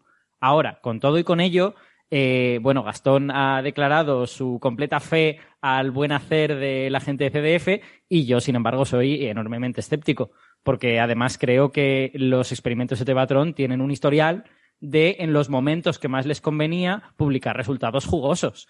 O sea, quiero decir, Tevatron, dos días antes de descubrimiento del bosón de Higgs, publicó un resultado de que casi tenemos el bosón de Higgs, ¿eh? que tenemos aquí una precisión muy buena. Y sabían que dos días después lo iban a publicar de verdad, entre comillas. O sea, quiero decir, y esta, y Tevatron tiene, digamos, eh, por hablar de sociología y de historia del experimento, tiene una, un, historial de, digamos, querer salir en los medios, de volver a analizar sus datos, de hacer muchas cosas. Y esos, y esos momentos casi siempre coinciden con cuando necesitan pedir financiación al gobierno estadounidense, que es también el momento actual. Así que eh, quiero decir, tengamos en cuenta estos factores, estos factores sociológicos eh, que están ahí, claramente. Qué malvado, Alberto. Habla, Gastón. No, es, cierto. Eh, a ver, puedo, puedo, estar de acuerdo con alguna cosa de eso, pero, una, pero hay una diferencia sustancial entre. Una cosa es, vos sabés que, que tu competidor mundial está por, por, por anunciar el descubrimiento del Higgs y entonces agarrar algún piquito de tu, de tu, de, tu medidas y decir, eh, yo también lo vi, eso es una cosa que está mal y todo, pero no es lo mismo. En este caso, el anuncio sería tan distinto al modelo estándar y tan extraño que hasta sería una mala propaganda, de alguna forma. Si yo quisiese llamar la atención, me puedo vestir mejor, puedo comprarme un traje más lindo, me puedo peinar alguna vez en la vida, pero ya si salgo a la calle con un sombrero con plumas, no sé si es una buena estrategia. Esto es un sombrero con plumas. Y ahí, estoy de acuerdo. De hecho, yo, mi interpretación más probable en mi cabeza, que obviamente no estoy, no estoy en la cabeza de la gente de CDF y que además la gente de CDF son cientos de personas y no todos son iguales. Eh, mi interpretación más probable es más bien que ellos realmente creen que controlan muy bien su detector. Eh, esa disminución del error, o sea, estas siete sigmas vienen no solo de que obtienen un valor diferente al del modelo estándar, sino a que han obtenido un error muy pequeño, han disminuido mucho su error. Y una parte de esa disminución viene de hemos añadido más datos, con lo que conocemos con más precisión esto, pero hay otra parte que viene de que han mejorado sus errores sistemáticos. Es decir, un error sistemático es, es eh, un error que tu propio experimento te oculta. Es decir, son cosas que provienen de cosas que tú no controlas bien en tu experimento y que tienes que estimar de alguna forma. Y esos errores sistemáticos siempre son peligrosos, porque eh, uno los estima lo mejor que puede, pero no tiene un control completo sobre ellos. Y ellos afirman que pueden disminuir esos errores sistemáticos. Este, este mejor error que tienen ahora proviene en parte de haber disminuido esos errores sistemáticos. Entonces, yo entiendo que ellos tienen confianza en que controlan el experimento, tienen muchísimos años de experiencia, décadas de experiencia con el experimento, y que pueden hacer eso. Y a lo mejor llega un momento en que dicen, oye, hemos hecho ya un montón de tests y no encontramos dónde puede fallar esto. Vamos a publicarlo una vez. Y, entiendo que en parte eso es lo que hay. Pero también hay que tener en cuenta que hay factores que no son puramente científicos a veces en este tipo Un error sistemático, perdona Francis, muy, muy habitual y que se, se, da mucho en las grandes colaboraciones es dejar enfriar el café. Y eso es lo que me está pasando ahora mismo, ¿no? Así que vamos a hacer una pausita, llegados a este punto. Eh, nos relajamos un poco, que están los ánimos aquí muy caldeados y, veo que estamos teniendo esta, esta agria polémica y eh, nos estamos acalorando mucho. Em, nada, hacemos una pausita. Em, eh, nos despedimos de los amigos que nos están escuchando por la radio, recordándoles que en el podcast tienen la versión completa en Internet y si no, nos volvemos a ver la semana que viene. Si nos están escuchando en Internet, no toquen nada, que ya volvemos. Venga, hasta luego. Chao, chao. Chao. Chao.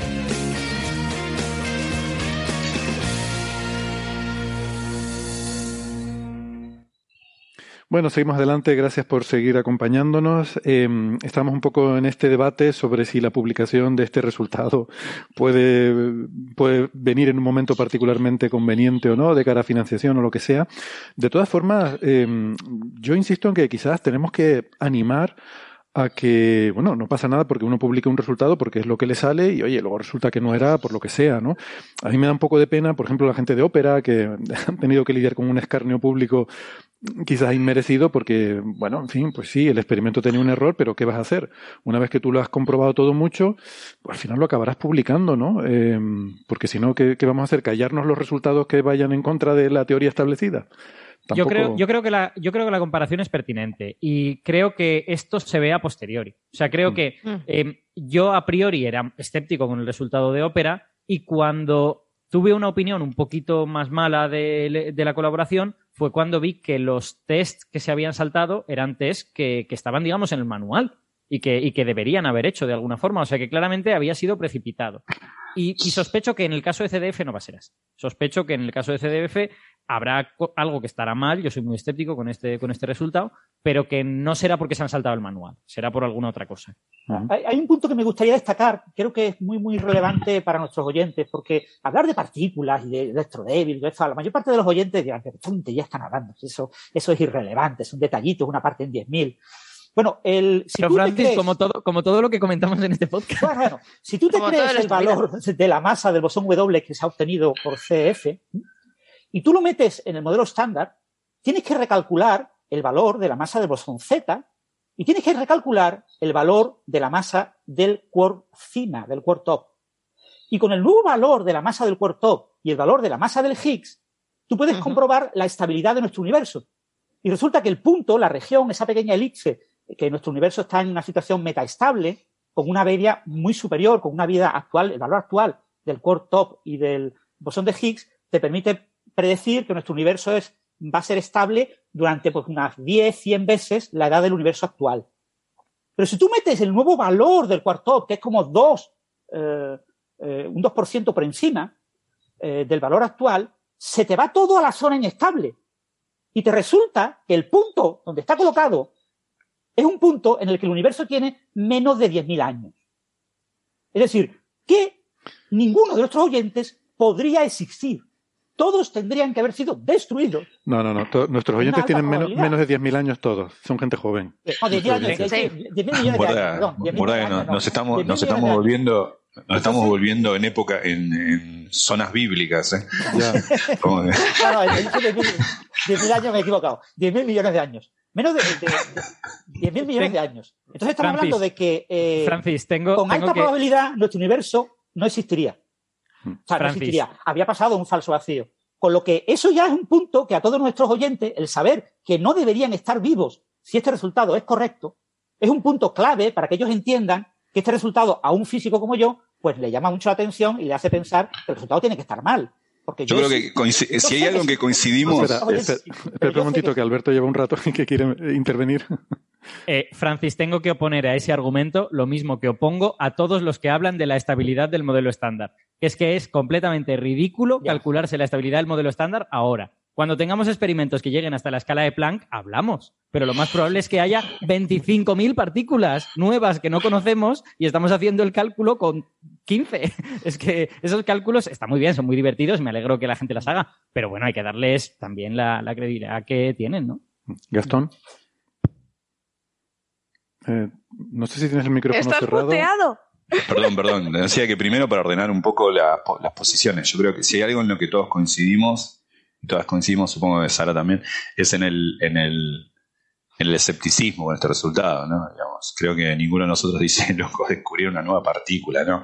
Eh, no, yo creo que en un eso, por diferentes razones, creo que estamos todos de acuerdo y todas de acuerdo en que, que hay muchas razones para dudar de esto, que sería increíblemente eh, importante si fuese cierto, pero que lo más probable, si yo tuviese que apostar una pizza con mis amigos, diría, esperemos a que alguien más mida la, la masa W y le va a dar más parecido a 80.357 megaelectronvoltios eh, que a este resultado. Lo cual yo, quiero insistir que no, no está mal, aunque luego esto se, demuestre que era incorrecto, no está mal que se publique. Hay que publicar las cosas y, ver en qué, en fin, que aunque algo esté mal puede llevar a avances significativos, ¿no?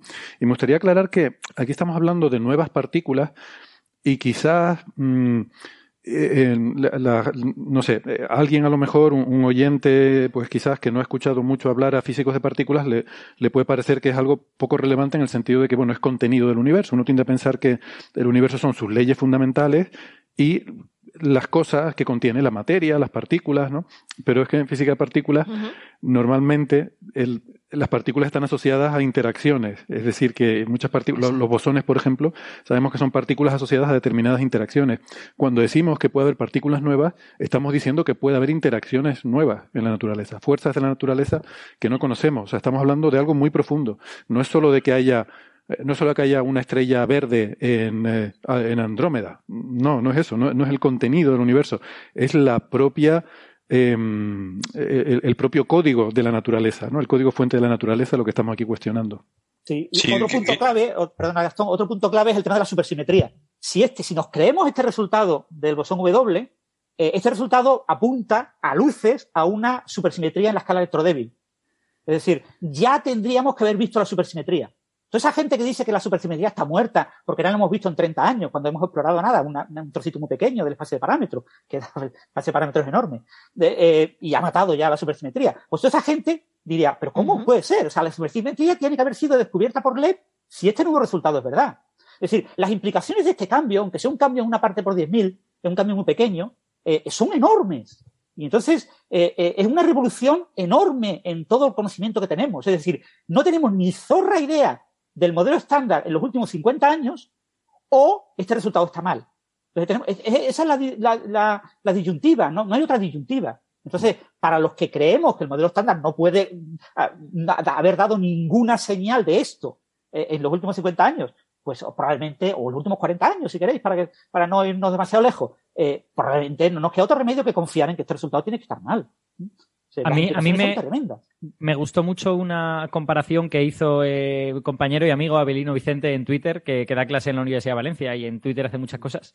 Eh, puso, eh, comparó este resultado con las anomalías de, sabor, las anomalías del EHCB, de las que hemos hablado también aquí. O sea, eso es todo un conjunto de resultados en varias desintegraciones de varias partículas distintas que todas con menos certidumbre estadística apuntan más o menos en la misma dirección. Y aquí lo que tenemos es todo lo contrario. Es un solo resultado, con un montón de certidumbre estadística que apunta en una dirección en la que nada había apuntado. Entonces, él hacía la reflexión de, hombre, si yo me tengo que creer algo, creo que me creo un poco más lo primero. Lo normal es empezar a ver las anomalías en varios sitios a la vez con poca certidumbre estadística. No es ver de repente una cosa súper sorprendente con una certidumbre enorme, ¿no? Eso es mm. raro.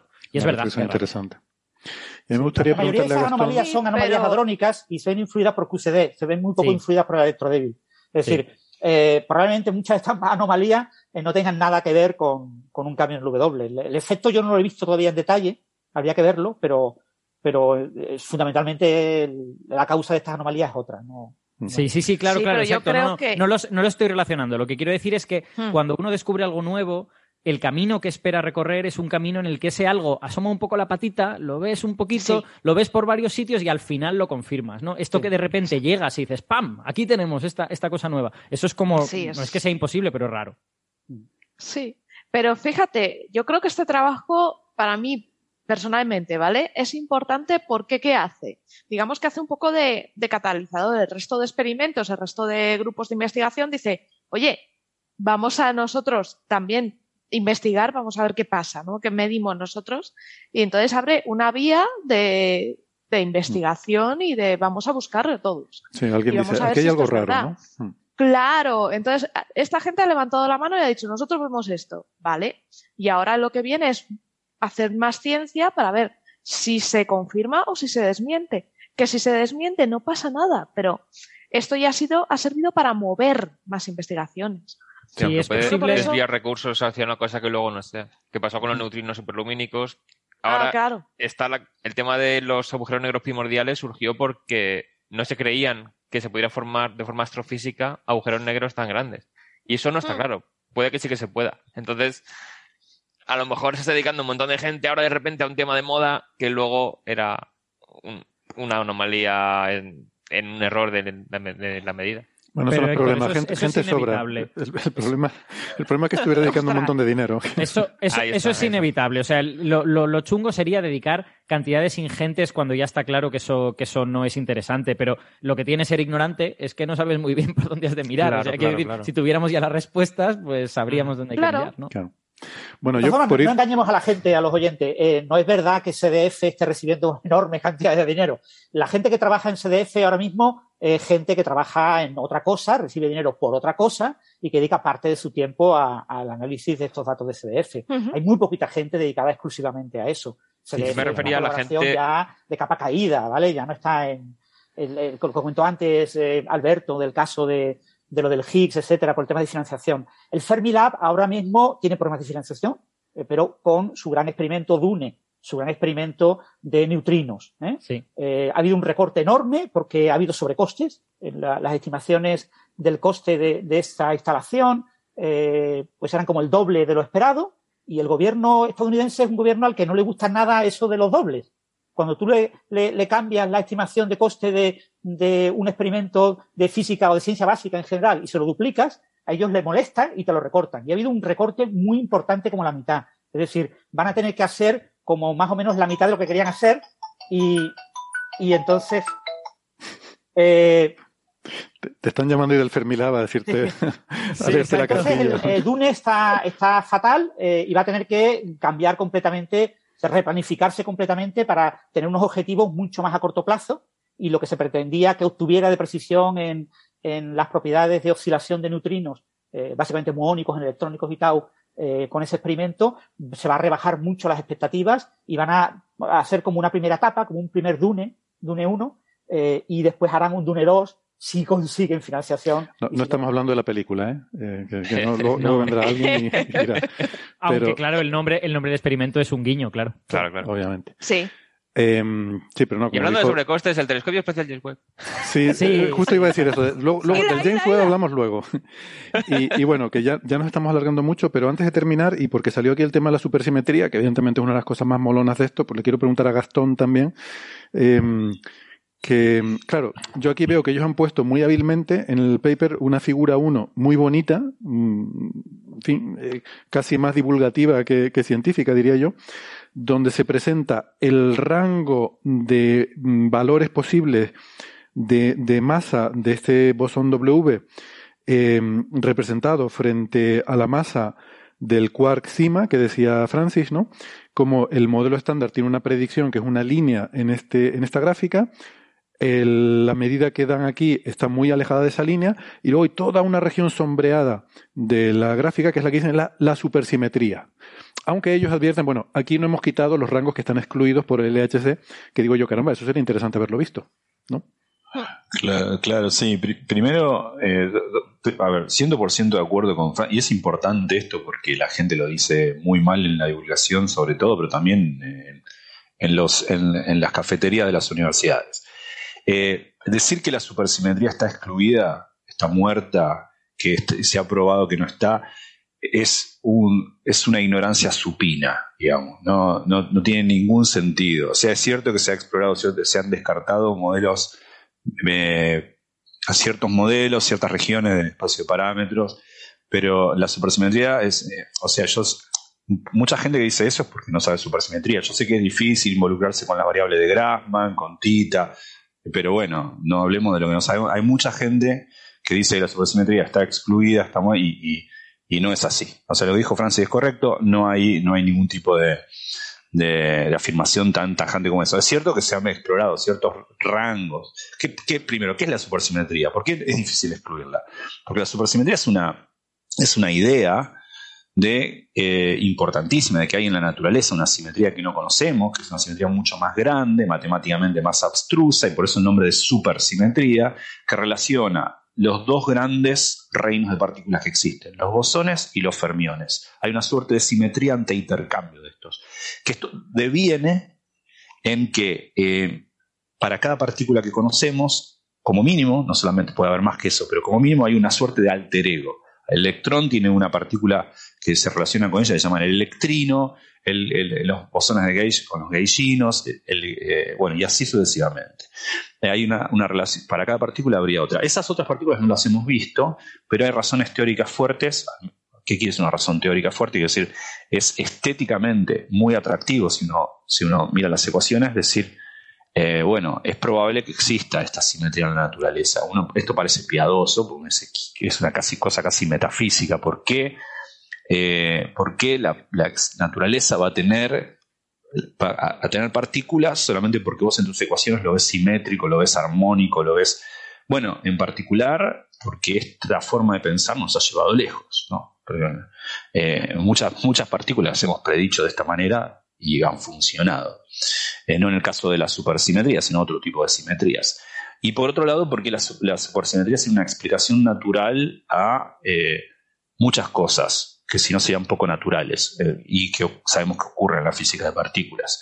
Y no solamente eso, sino que hay teorías que pueden estar mal o pueden estar bien, pero que también predicen supersimetría, como la teoría de cuerdas. No puede decir la teoría de cuerdas puede estar mal, es cierto, pero ciertamente hay teorías que predicen la supersimetría, es decir, teorías que estarían mal si la supersimetría no se diera. Ahora, ¿qué quiere decir esto? Que hay nuevas partículas que no vimos. ¿eh? Esta, que si, si esta medición fuese cierta, que ya dejamos en claro que creemos que no, pero no sabemos por qué. Si esto fuese cierto, hay una nueva partícula. Que esa nueva partícula sea una partícula que se relaciona con las que ya conocemos vía supersimetría, no lo sabemos. Podría ser o podría ser que no. Podría ser que uno descubre una nueva partícula y que no es una partícula supersimétrica. Es decir, que no es uno de estos alter egos que estamos buscando por cuestiones teóricas que le corresponde a una que sí conocemos. Puede ser. Entonces, eh, eh, esto se relaciona con la supersimetría, pero de manera muy indirecta. bien podría ser que bien podría ser que eh, hay una nueva partícula y que esa no, no tiene que ver con la supersimetría. Bien podría ser que hay una supersimetría, pero acá no se detectó una nueva partícula.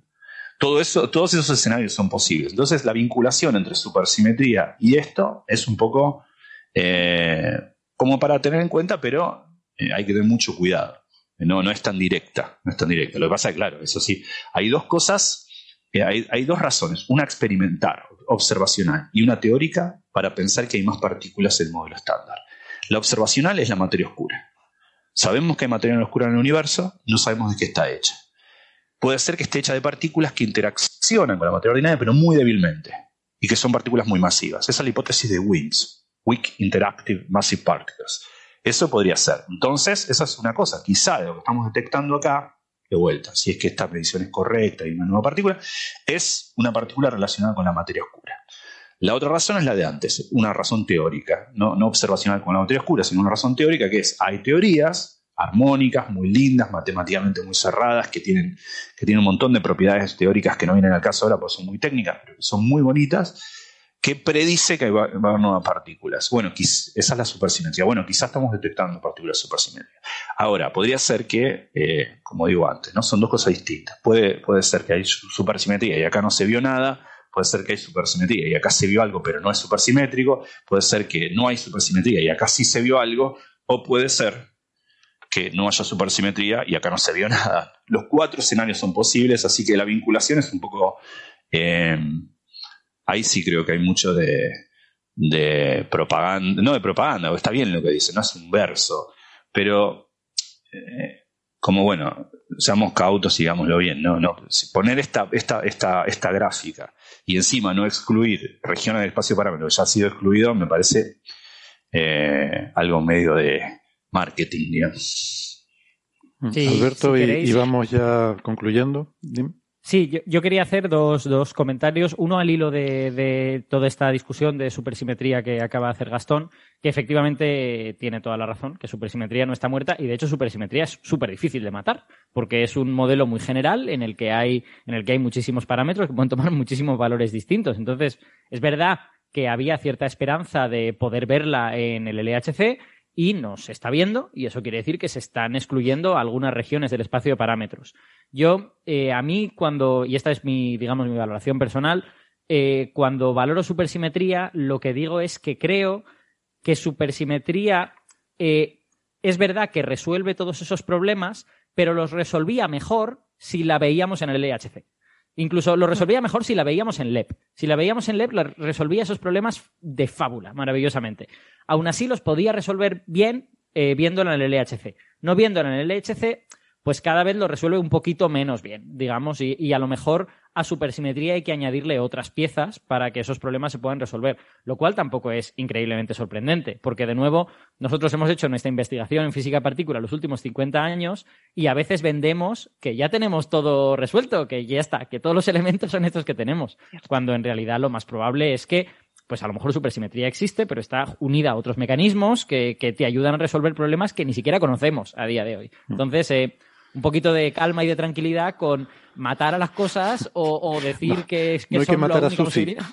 claro, Susi es supersimetría, ¿no? Susi vive. Supersi- supersimetría sí ten. Sí, pero sí, existe, pero- existe Susi. Pero, pero sí está bien como ubicarla en el lugar, en el lugar adecuado. Y es verdad que supersimetría, eh, digamos, estéticamente o a nivel de naturalidad, pues funcionaba mejor si la veíamos hace 20 años. Bueno, ustedes, pues a ver, se me va a notar la edad, pero ¿ustedes se acuerdan de una película de Madonna que se titulaba Buscando a Susan desesperadamente? Sí, Pues ya, ya estamos No. tardando con el meme. Venga. eh, Hay un quería- detalle, que- Héctor, sobre- antes de que continúe Alberto, porque va a cambiar de tema. No, no voy a hablar ya de exacto, exacto, exacto. Esa Exacto. figura que está en Science es una figura llena de trampas por todos lados.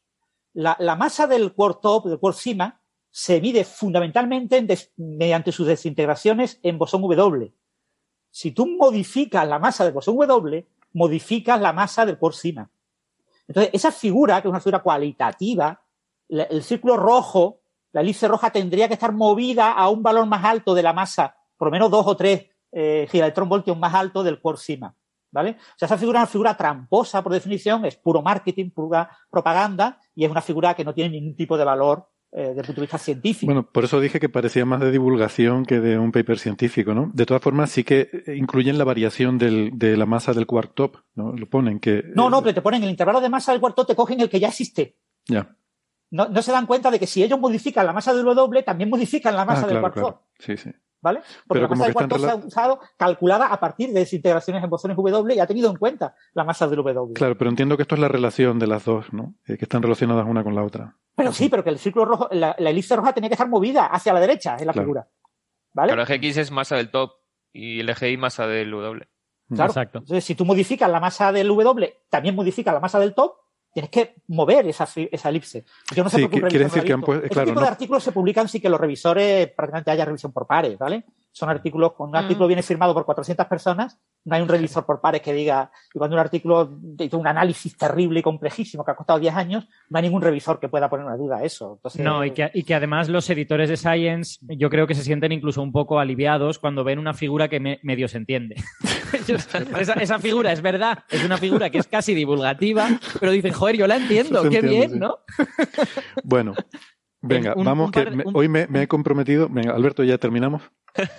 Un par de, un par de comentarios relativamente breves ambos. Después tú eres el primero que me critica de que no guardo los tiempos, ¿eh? Ya, bueno, y encima yo he llegado tarde hoy. En fin, qué barbaridad. Eh, eh, bueno, el, primero una cosa muy muy breve por el comentario este que he dicho antes de que estos resultados a veces llegan en el momento en que se está pidiendo dinero. Francis ha hecho el comentario de Dune. Yo la verdad es que no tenía en mente Dune. O sea, no quería meterme con la gente de Dune, que sería enteramente otro debate que podríamos tener otro día si, si queréis. Eh, yo Sí, estaba por favor, pensando en. Snow. Sí, exacto. Mm. Estaba pensando en Snowmass. Es que hay como una especie de asociación de gente que hace física de partículas en Estados Unidos que se han juntado para hacer una especie de grupo de presión en el que se decida pues cuáles son las prioridades en Estados Unidos en física de partículas, cuánto dinero hará falta para eso. Es un proyecto que lleva mucho tiempo, que están en discusiones, que se vio retrasado por la pandemia y que, mira, precisamente en estos días de ahora son las fechas límite para entregar los artículos en los que tú propones qué tipo de propuestas habría que hacer al gobierno estadounidense. Entonces, como que este artículo viene muy bien. Se ha publicado justo en el momento más apropiado para Snowmass y para que gente diga, pues al gobierno le tenemos que decir que esto se ha de mirar, ¿no? De alguna forma. Pues, y yo estaba pensando un poquito más en eso. A lo mejor soy malvado, ¿eh? No, no digo yo, pero es verdad que las fechas coinciden de fábula en ese sentido. Eh, y luego, una, una, una cosa también súper breve de, de valoración de la colaboración y todo esto. Yo hay una cosa que echo de menos en el artículo este, que es un poquito de eh, análisis crítico de su propio resultado. Este es un artículo que está muy bien en el sentido de que no te dice, hey, que hemos descubierto nueva física, hemos roto el modelo estándar, todo es nuevo, todo requiere... No, eso no lo hace, ¿vale? Está muy bien en el sentido de que te dicen, tenemos este resultado, este resultado tiene una tensión, la tensión es esta. Pero yo le echo un poquito en falta, un poquito de análisis crítico, de decir, bueno, ¿y cuáles son las consecuencias de esto? O sea, Hmm. cuando hemos obtenido este, este valor, ¿este valor qué consecuencias tiene? ¿Qué, qué otros problemas nos, nos, nos plantea? En, ¿qué, qué, qué, observables deberían ser los siguientes que hemos de mirar? Y ese análisis no lo hacen. Es verdad que, claro, tienen, tienen la coartada de que es un science y que no pueden ex- extenderse mucho. Está la realidad. Pero Pues tengo que, hablando de observables que no han medido, la anchura del W. Eh, Ah. Han usado la- el valor de la predicción del modelo estándar para la anchura del W. cuando lo correcto hubiera sido estimar la anchura del W. Al ver que la masa les daba anómala, pide a gritos. Es que es para pegarle tortas a, los líderes de, la colaboración CDS2. Eh, eh, eh, pide a gritos, si ves que es muy anómala la masa del W, por favor, calcula la anchura. No con tus datos, con tus datos. Claro, con tus datos. Y comprueba que la anchura es compatible con la que tú has usado. Sí, sí. Porque si la anchura es inconsistente, incoherente con la que tú has usado, Pero no uy, uy, que es esto de la anchura del W. la, anchura, la anchura está relacionada con la vida media, eh, básicamente. O sea, podemos pensar que es la vida, el tiempo de vida de la parte. Vale. Bueno, el tiempo de vida de este asunto ya sí que ha terminado. Yo estoy por pagar un viaje a Francis para que vaya para allá con un corchopán y se lía guantazos. O sea, solo ver eso ya merece la pena. Francis es muy apasionado, pero no quiere decir que realmente le caiga mal. pero con un corchopán que no duele. O sea, es que sería maravilloso. ¿Quién les ha dicho, Alberto? Bueno, como son artículos de Science es breve. Yo vi el post de Francis y dice, recomiendo las 70 páginas de material adicional. Ya, es verdad. Sí, sí, eso es cierto. la versión extendida nunca la miréis, Las últimas son de los autores. A ver, Sara, ¿quieres hablar de lo de la reprogramación celular o no? Porque si, si sigues dándole cuerda a esto, aquí vamos a estar eh, otra hora más, porque claro, eh, tenemos que ir un poquito más rápido, yo lo siento, pero teniendo tres físicos de partículas y siendo el tema del día, pues era evidente que hoy iba a ser el, tema del Podemos quitar a los ratoncitos y total, me lo estoy pasando bomba. los ratoncitos molan. Em, sí. Un artículo publicado por un grupo em, de investigadores de toda Europa, eh, pre-Brexit, o sea, también en Reino Unido. Primer autor, Daphne Chondronasiu, eh, de Barcelona que eh, publicado en la revista Aging Cell de Wiley, en el que eh, afirman que la reprogramación celular eh, se puede usar para rejuvenecer tejido en, ratones, ¿no? Incluso reparación de tejido. O sea, una cosa muy fascinante esta que la biología nos está dando en este siglo. Sí, bueno, de hecho, esto, digamos que son los coletazos de un experimento, vamos, un descubrimiento anterior. No sé si os acordáis, en 2006 fue muy famoso eh, un científico llamado Yamanaka, porque consiguió cuando 2006 Alemán. plena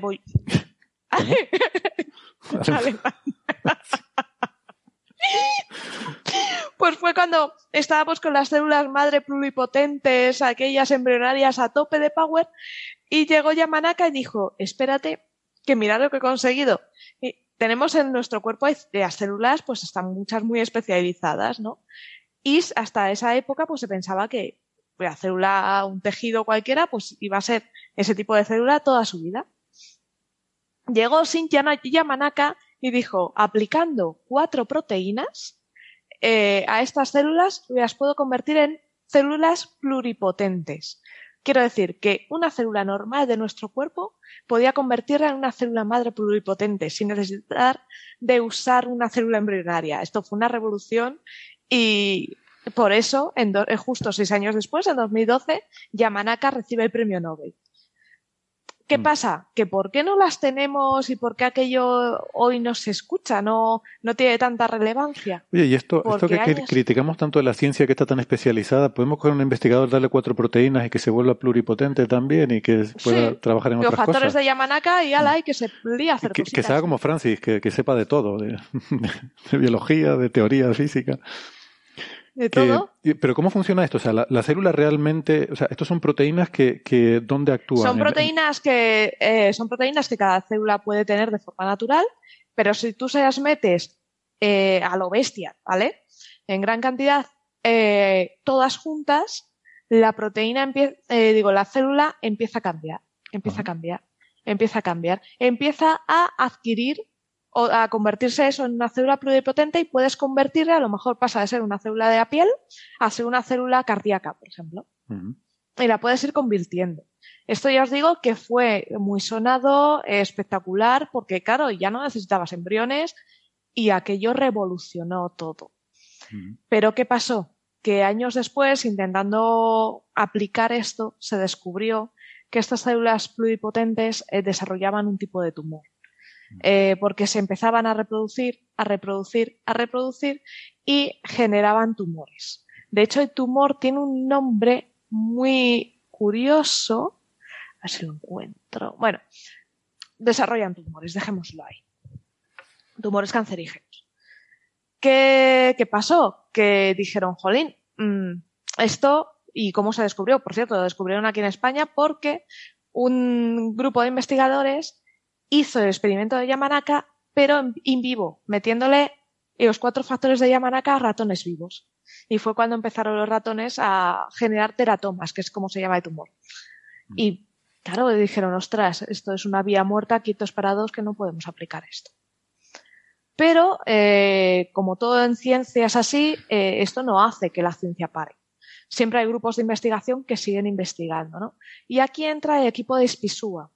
Este, este equipo eh, se puso a investigar y se dio cuenta de un detalle, que tú cuando aplicas los factores de Yamanaka a una célula, según está modificando su ADN para convertirse en pluripotente, si a mitad del proceso le paras, la célula echa para atrás y vuelve a ser una célula como era antes, sin desarrollar teratomas. Dice, oye, esto... Y empezaron, empezaron, empezaron, y entonces se dieron cuenta que tras varios ciclos, esa célula rejuvenecía. Y decía, espérate, que su ADN rejuvenece.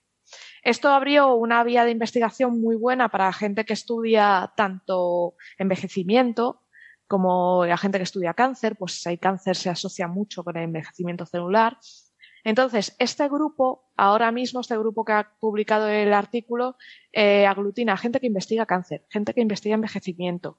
Es un grupo muy multidisciplinar y que ha descubierto, pues lo que ha hecho es ha cogido un grupo de ratones de 55 semanas, quiero decir ratoncitos que ya son muy mayores, y en el agua de bebida, o sea, aquí ya no, no estamos haciendo inyecciones ni nada, no, no, algo tan simple como en el agua de bebida le han metido un, una sustancia que lleva los cuatro factores de Yamanaka en una dosis pequeñita, ¿vale? Porque no queremos hacer una escabechina de ratones.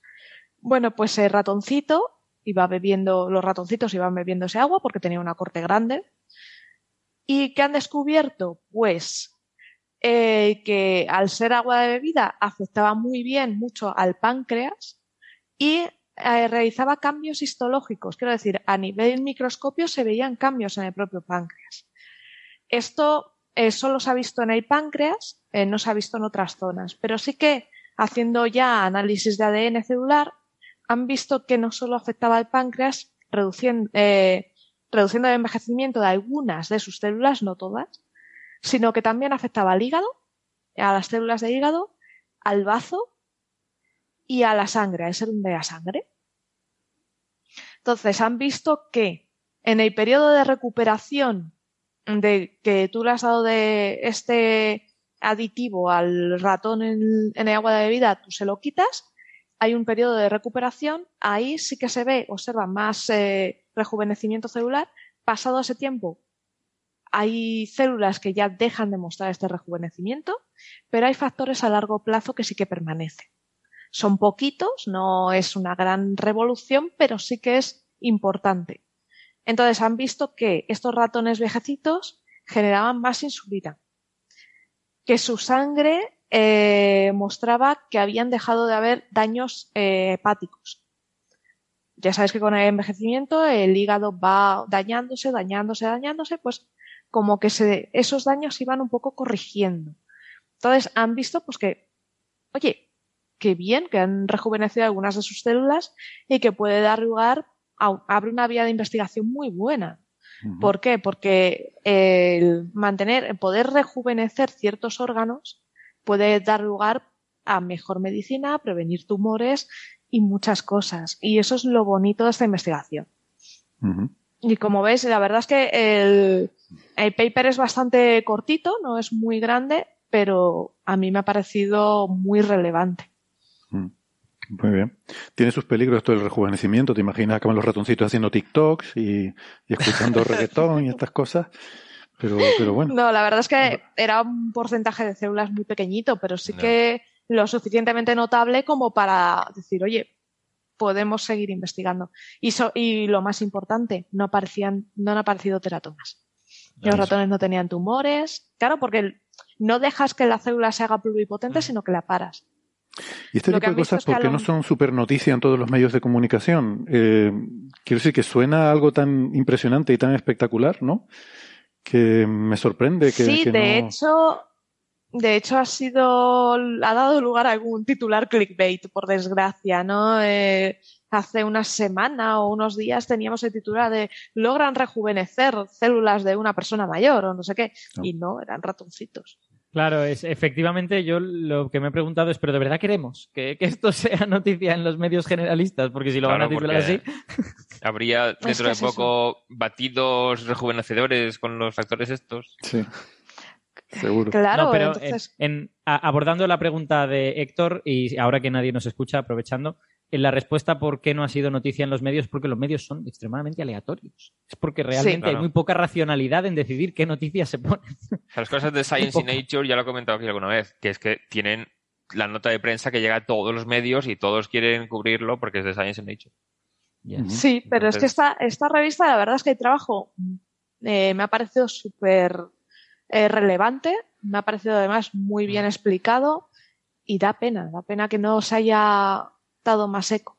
Yo, si, si queréis que os ofrezca mi visión de persona que trata de estar al día y tal, es que no das abasto. O sea, al final, Claro. yo hay semanas Sí. que tengo otro trabajo y me leo los titulares de, las, de los papers de Science y Nature y no me da tiempo a ver ni Physical Review Letters, ni Cell, ni ninguna otra cosa. Esto es lo que hay.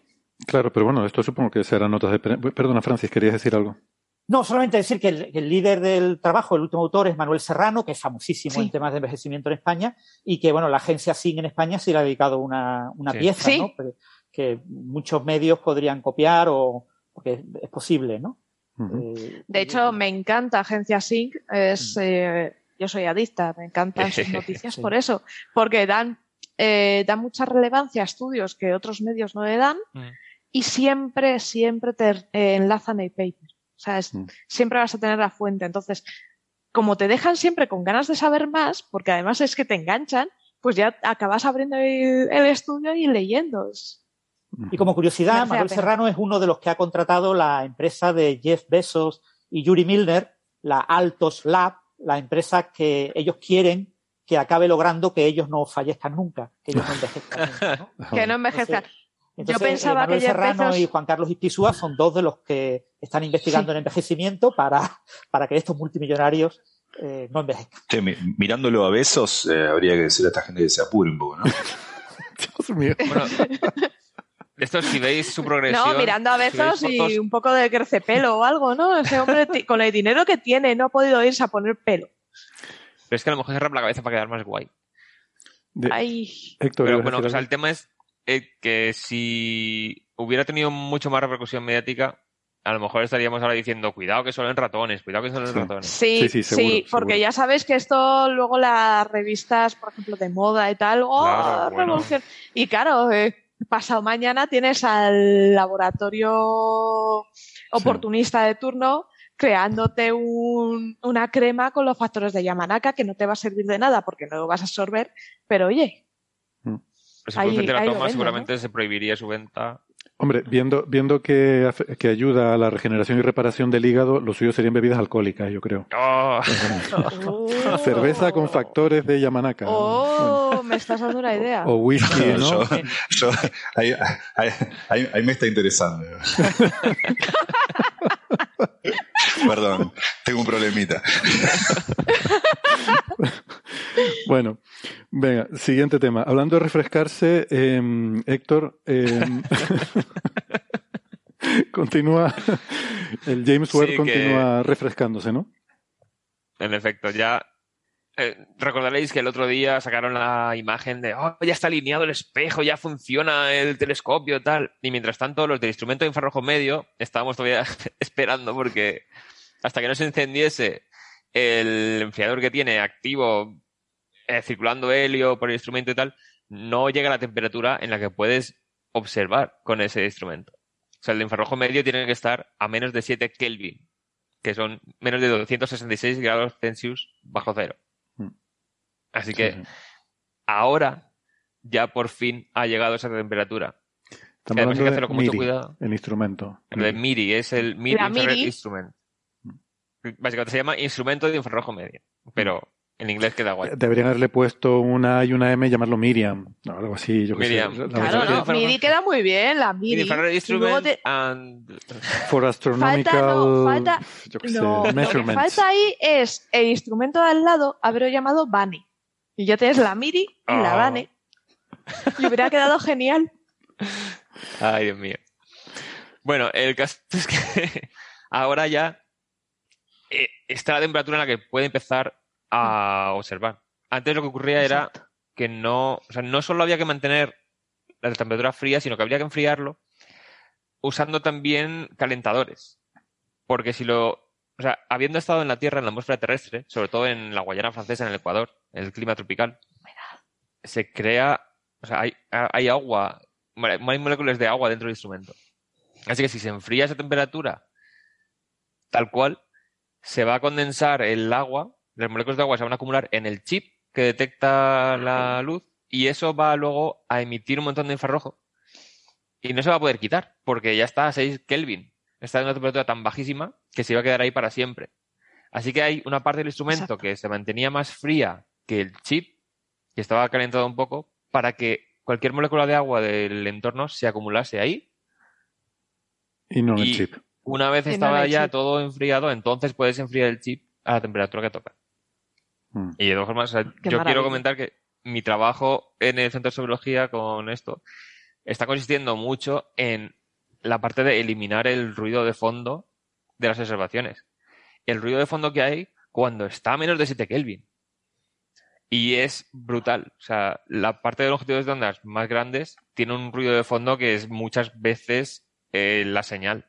O sea, eh, aquí hablamos de señales de ruido. Puedes tener una señal de, puede ser, yo qué sé, 2 en las unidades que tenga esto, y 100 el nivel de ruido. Pero, pero señal de- de, que, de de qué está dónde- hablando. Sí. De la galaxia que estés observando. O, De una tienes un galaxia. objeto, claro, apuntas a la galaxia y a lo mejor tienes, si el continuo del ruido del instrumento puede ser un valor de 100 tal, y la galaxia es como dos más. Entonces hay que restarlo y hacerlo de formas con cuidado porque en distintas partes del chip puede ser eh, distinto valor por cómo lo registre y tal. Entonces, Y Héctor, ¿ese, ese ruido viene de dentro del propio instrumento? ¿Es, es ruido externo? De- ¿Se sabe es dónde de viene? Eh, los espejos del instrumento, el, es- el espejo del telescopio.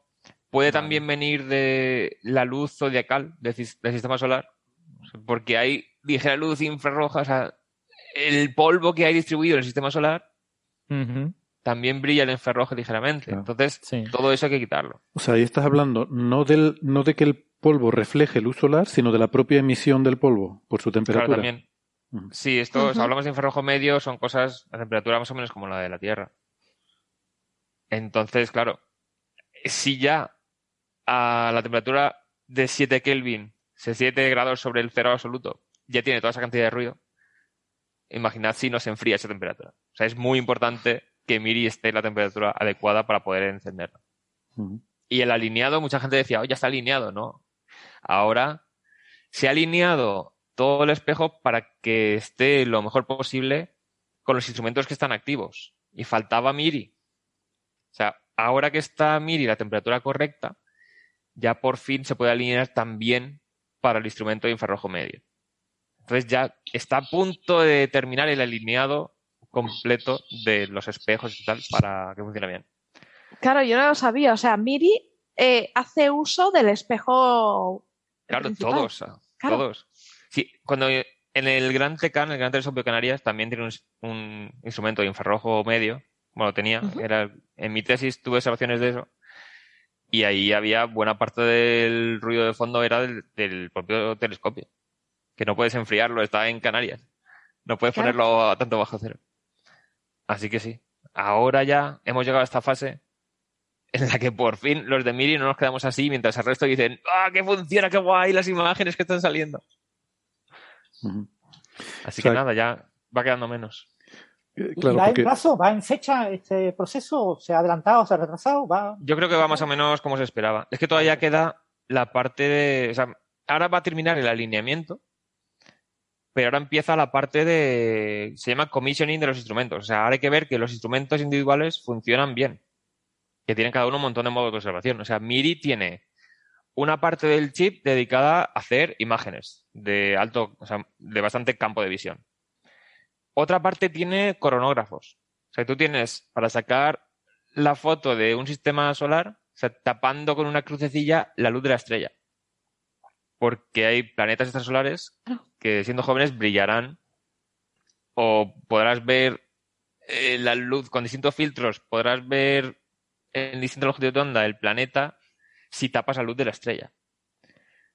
También tiene un espectrógrafo de, creo que era de baja resolución, que es una rendija solamente, y por ahí pones el objeto. Y otro que es el de media resolución, que es con el que trabajo yo, que se llama, es lo que se llama una unidad de campo integral. Mm.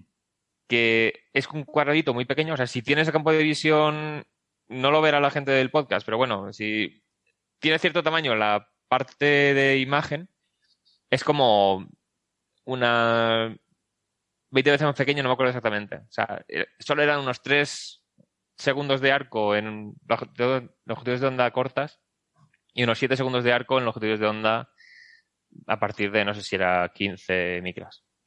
Entre 15 y 30. Así que es una región muy pequeñita que luego se separa, se hacen lonchas, se hacen rodajas y cada rodaja se saca el espectro. Así logras un espectro en cada píxel, digamos. Eso es con un image slicer, lo que, con lo que se hace el campo eh, integral. Eh, o sea, es un sistema óptico como con espejos con ranuras que te... Vale. O sea, lo que... hay el camino óptico de la luz eh, impacta en espejos que están como con una orientación distinta cada uno. Mm. Entonces, cada una de esas secciones de la imagen va a un espectrómetro diferente. O sea, se va a separar su luz hmm. para que en el chip tú puedas tener todos los espectros uno al lado del otro y luego se combinarán con los procesos de datos para formar una imagen en cada longitud de onda de todas las medidas. Es que eso me gusta porque eso lo hacemos también en instrumentos en observación solar y es lo que, si, me permites eh, volver a, reincidir en lo que tú has dicho, la gracia del asunto es que nuestras cámaras son tienen dos dimensiones. ¿Vale? No tenemos cámaras 3D. Hacemos una imagen y una imagen tiene dos dimensiones que son X y. Entonces, cuando estás haciendo una imagen, pues bien, tú mides la intensidad de cada punto en X y. Pero cuando tú quieres sacar un espectro, o sea, necesitas registrar para un único punto eh, muchas, ¿no? Tienes una dimensión nueva que es lambda, ¿no? La longitud de onda. Entonces, claro, eh, solo tienes dos dimensiones en tu cámara con las que registrar eh, pues toda la información que quieres tener, que tú quieres tener X, Y y lambda. Entonces, ¿qué se hace? Lo habitual era renunciar a una dimensión espacial, poner una rendija, y dice, solo permito que pase la luz de esta rendija, ¿no? Por ejemplo, la dirección Y. Entonces sacrifico la dirección X, digo, no tengo un campo entero, sino solo una rendijita, y cada punto de la rendija, ¿no? Si la rendija es, imagínate, vertical en mi imagen, cada punto de la rendija disperso el espectro en la dirección horizontal. O sea que tengo en la dirección Y es una dirección espacial y la dirección X es una dirección espectral, ¿vale? Eso es lo que se hacía habitualmente. Ahora, ¿qué pasa? Que cada vez hay más interés en tener espectro y además tener información 2D. Entonces, lo que está contando Héctor es que hay un, una, una pieza óptica que lo que hace es que le llega una imagen bidimensional y esa pieza óptica está dividida como en columnas que tienen diferente inclinación de manera que la reflejan tal que yo cojo, por ejemplo, la dirección X, la corto en, en, columnas y esas columnas las pongo en una línea, una debajo de la otra, y creo una especie de rendija artificial. Claro. O sea que una imagen, imagínate, pues de 100 por 100 píxeles, la convierto en una rendija de 10.000 por 1. Sí. Y esa rendija de 10.000 por 1, luego la eh, están en, en, una, digamos, en una de las direcciones de mi, de mi detector y en la otra dirección tengo el espectro. Entonces así tengo en un campo pequeñito pero bidimensional todos los espectros en cada píxel del campo. Mm. Que es una cosa. Antes lo que se hacía era. Eh, se hace una observación con la rendija en una parte de la galaxia que quieres ver o el objeto que quieras mirar. Luego se hace otra observación con la rendija desplazada un poquillo. Luego otra observación con la rendija desplazada un poco más. Entonces, claro, es una cantidad de tiempo de observación increíble. Mientras que si puedes hacerlo sacrificando un poco la resolución espacial, si puedes hacer a la vez toda la galaxia, especialmente en un telescopio espacial que está demandado por muchísimos grupos de investigación diferentes y que es muy costoso de operar, pues si puedes hacer a la vez todo el objeto y sacar un espectro en todos los puntos, eso ya te permite, si tienes una línea espectral de una molécula concreta, al ver el desplazamiento Doppler en cada punto, puedes reconstruir la velocidad del gas en toda la galaxia, o puedes ver si hay gas saliendo del agujero negro central, o sea, del, entorno del agujero negro central, impactando el resto de la galaxia, cosas así, si hay explosión de supernova eh, y se está moviendo el gas de alrededor hacia ti y en dirección contraria. Entonces, es muy útil. También permite si hay varios objetos en el campo, en infrarrojo medio, puedes medir el espectro de cada uno sin tener que hacer poner la rendija en uno o poner la rendija en otro. Pues son muy chulo estas técnicas de campo integral, estas IFU que se llaman por las siglas en inglés, son cosas muy novedosas, ¿no? Y me, me, sorprende para bien que una misión como James Webb, que se empezó a planificar, no sé, a finales de los 90, a principios de 2000. Claro, hace mucho. Que, no sé si era la primera el primer telescopio espacial que tenía unidades de campo integral en los instrumentos. Pues seguro, no me suena que ningún otro tenga. Los de infrarrojo cercano también tienen. Hay un, algún instrumento que tiene también una IFO. Pues muy bien. Y tú sabes, entonces, eh, todas estas noticias que hemos estado teniendo del alineamiento de los espejos y la famosa estrella esta que se ve tan, tan bonita, esto entiendo que son los segmentos del espejo primario, ¿no? Todo ese alineamiento es, que el espejo primario, primario secundario y el secundario. Y, luego no queda también, o supongo que es en lo que se ha estado trabajando, en eh, ajustar los espejos de cada instrumento, ¿no? Porque luego la luz entra a cada instrumento y luego hay una serie de reflexiones ahí también que también habrá que, supongo. Bueno, lo que ocurre es que eh, esos espejos apenas se pueden mover.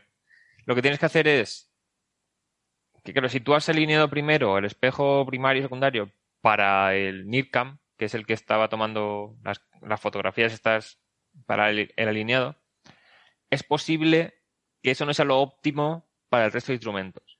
Entonces hay que llegar a una solución un poco de compromiso que sea lo óptimo para todos a la vez, porque no puedes estar realineando el espejo primario cada vez que vas a mm. hacer una observación con otro instrumento.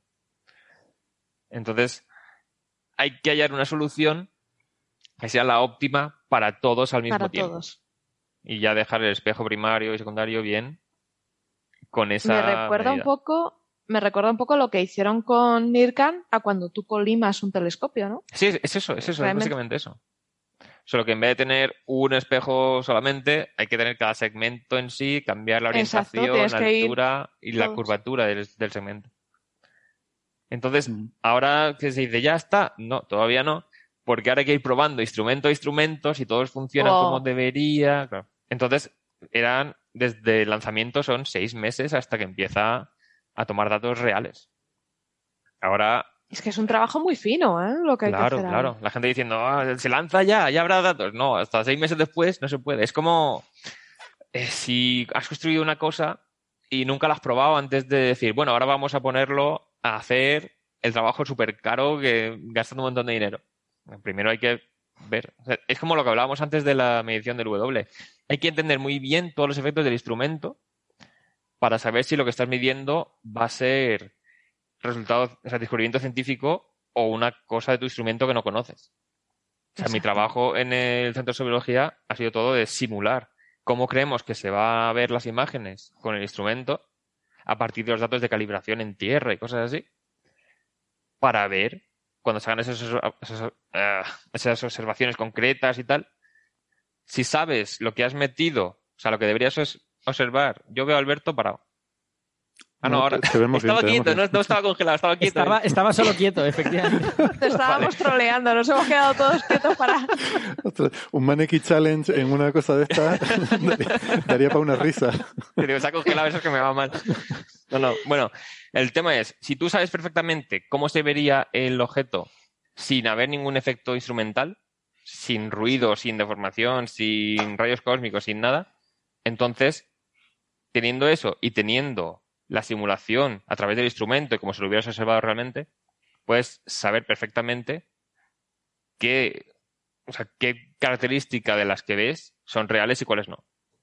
Entonces, para la hora de observar líneas espectrales, hay veces que tú tienes una cosa con mucho ruido y a lo mejor sabes que has metido ahí tres componentes porque hay tres objetos distintos con velocidades diferentes y están cerca. Y cada uno se influye a, a lo del otro. O sea, la luz no ves un punto es pequeño, sino que se dispersa un poco por todo el detector. Por efecto de difracción y tal. Entonces puedes ver qué parte es ruido y qué parte es realmente ahí tienes dos líneas solapadas.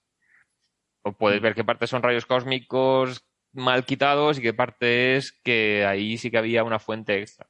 Entonces, a base de comparar lo que hemos metido con lo que generaría el instrumento, estamos desarrollando las técnicas para procesar los datos lo mejor posible y que quede realmente lo que sabes que es real.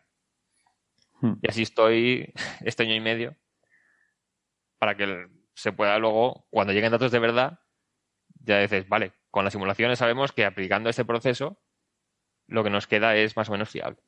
Hmm. Mientras que si no hacemos todo esto, Sí. ¿Y eso será, Héctor, será un software eh, disponible para todos los investigadores que quieran utilizar esas imágenes en infrarrojo o será limitado para los investigadores de ahí del, instituto? O sea, la pipeline que se llama es el software de procesamiento, está basada en Python y se puede descargar de la página de del JSWeb. O sea, hay un apartado que se llama... Sí, creo que es JWST Pipeline y ya está. Hay una parte que es privada que es...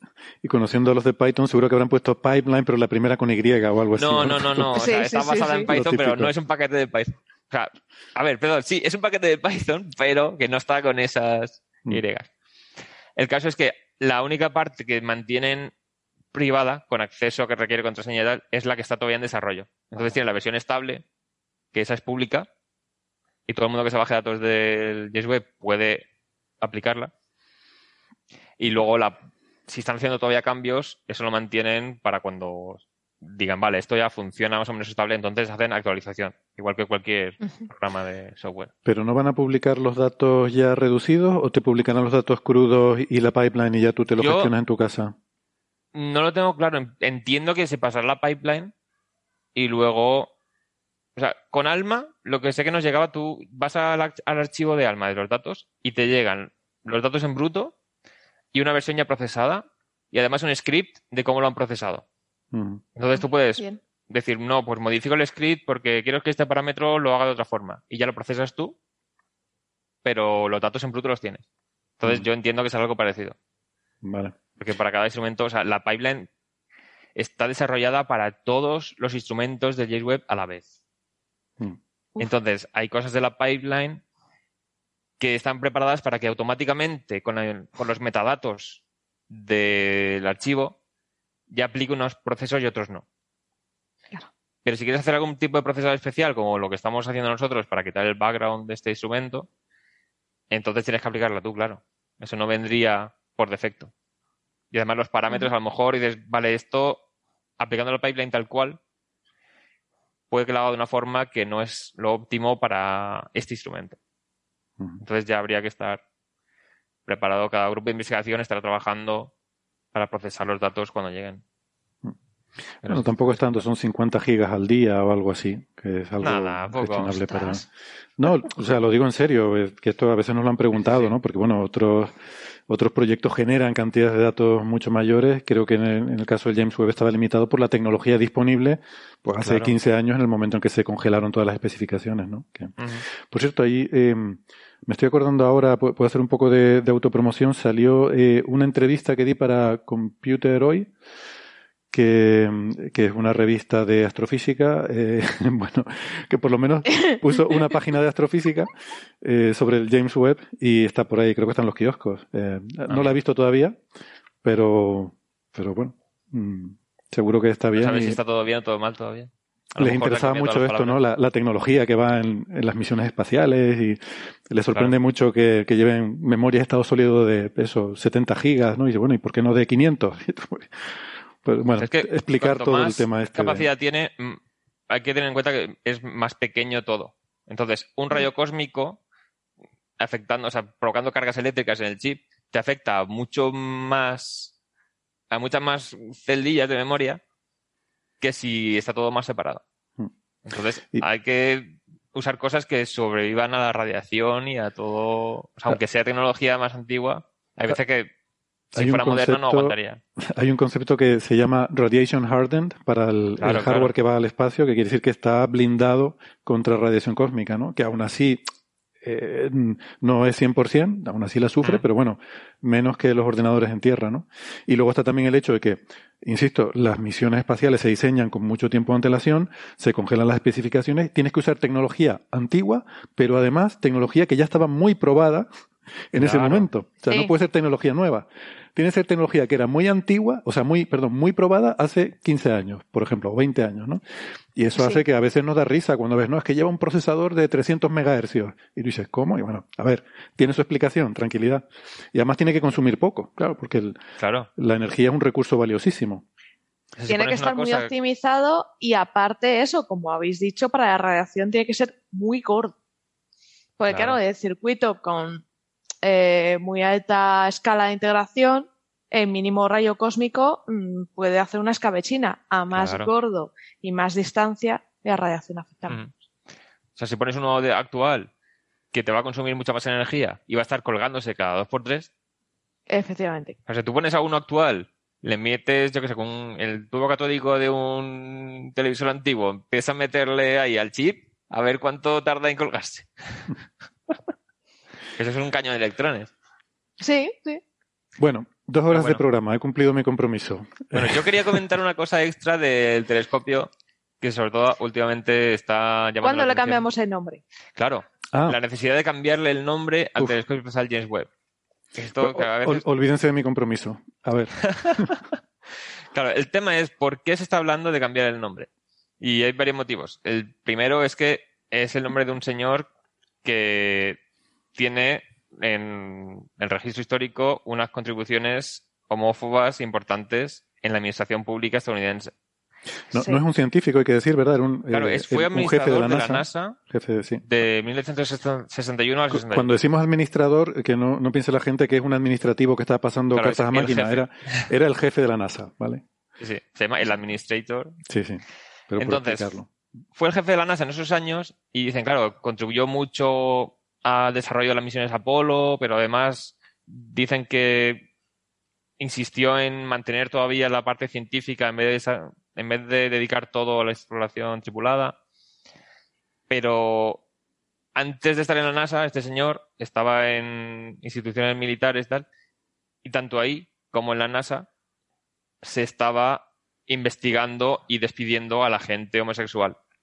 Porque se les consideraba, se consideraba que como no iban a querer que se supiera que eran homosexuales, entonces era un riesgo de seguridad porque los soviéticos, si se, si se enteraban, podían usar eso como chantaje y entonces eh, tenerlos de espías forzados, diciendo, si no me das estos datos e información desde dentro, le hacemos saber a la gente que eres homosexual y te despedirán y te arruinamos la vida qué, hermosas, qué hermosas excusas encontraba la gente para hacer lo que realmente quería hacer, ¿verdad?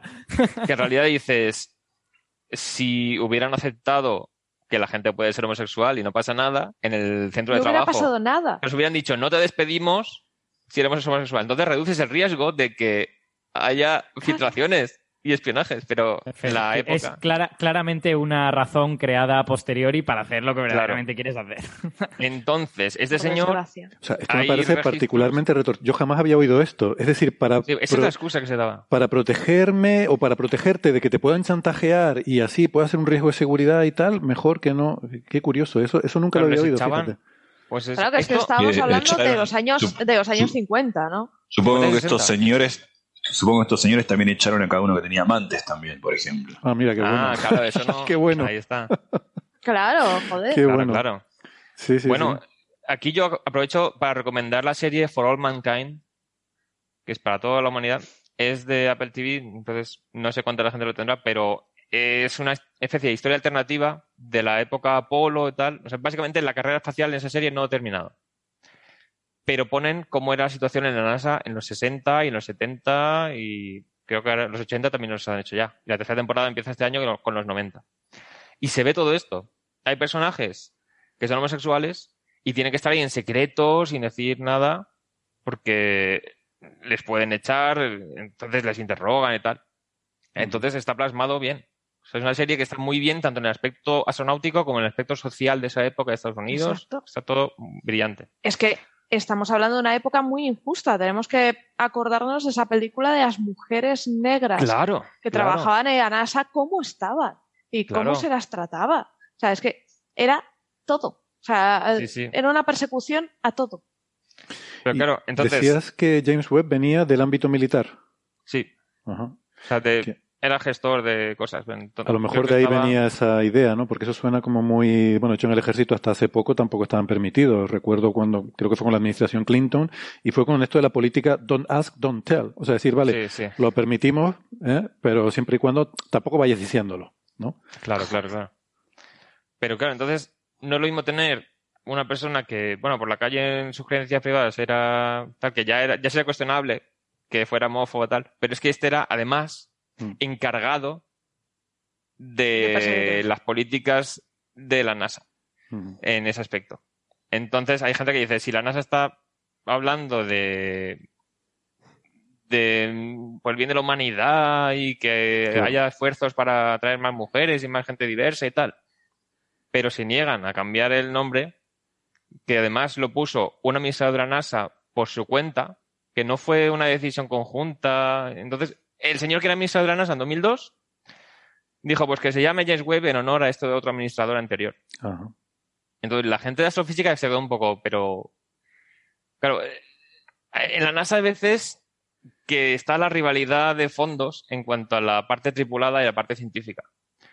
Entonces, si dedica muchos fondos a la parte tripulada, luego queda poco para la astrofísica y tal. Entonces, le dieron a un señor que es que en la época de Apolo fue el administrador de la NASA. Entonces hizo mucho por la parte tripulada. Y los astrofísicos estaban, ¿cómo? Y claro, fue, lo, lo decidió este señor por su cuenta y parece que nadie se lo cuestionó y ahí siguió para adelante. Pero claro, ahora que se ve todo esto, su papel en este tema, pues no parece un nombre adecuado. Claro. Yo, Y por ahora- contraponer la otra visión, quizás habría que decir que hay debate en estas cosas. eh, la, la- la otra visión es que, bueno, el nombre se le pone como homenaje a su trabajo en lo que sea y las opiniones que tuviera sobre otros temas que nos parecieran poco ejemplares, quiero decir, entonces cuando, no sé, celebramos la vida de un escritor o de un cineasta o de un tal, tenemos que ver también su vida privada o sus opiniones No. sobre Sí. tal. Su- so- solo su- Yo creo, ese es un buen punto. Yo, yo en este caso estaría de acuerdo con, a ver, ¿qué, qué le importa mi opinión? A nadie, pero bueno. Claro, por eso la podemos expresar quiero- libremente. Quiero, exactamente. Por eso, por eso es inocua. Digamos, no, lo, lo que digo es, eh, hay, yo haría una diferencia entre este caso y ese. Yo, yo soy de esas personas que creen que no tiene ningún sentido reducir la obra de un artista, por ejemplo, o de un intelectual a su, a su biografía.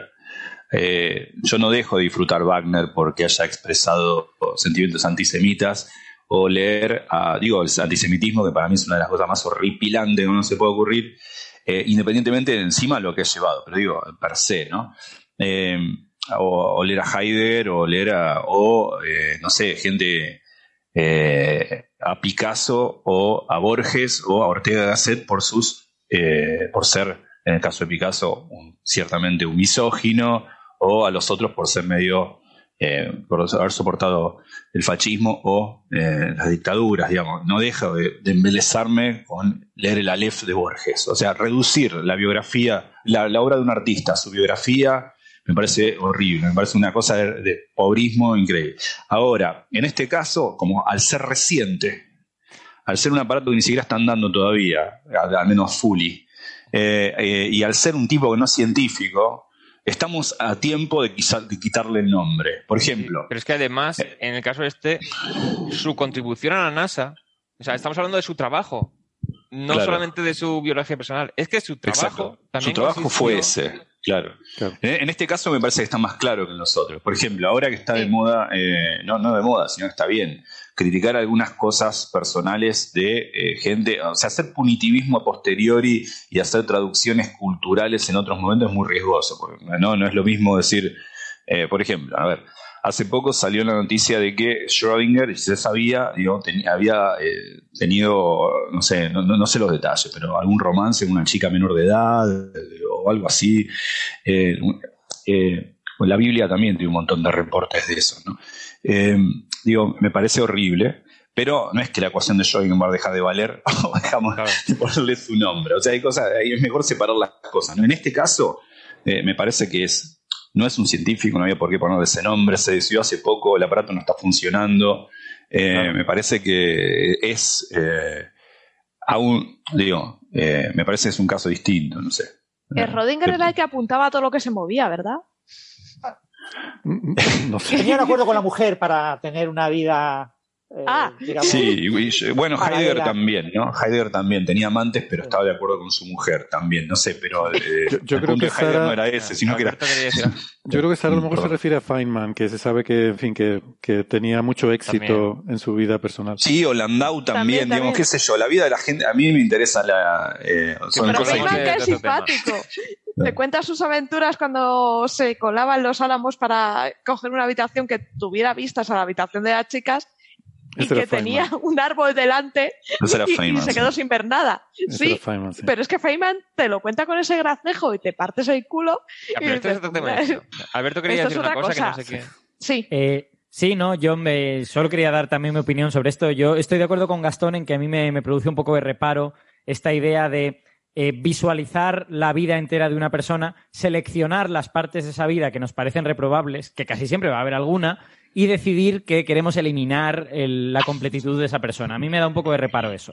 Pero dicho todo eso, creo que está bien abrir el debate y sobre todo que la gente opine y que se valore las cosas positivas y cosas negativas que James Webb aportó, porque efectivamente aportó cosas positivas y efectivamente es eh, completamente impresentable su política respecto a los homosexuales. Entonces, bueno, que la gente opine y que se haga como alguna especie de valoración de pros y contras, como mínimo yo creo que está bien.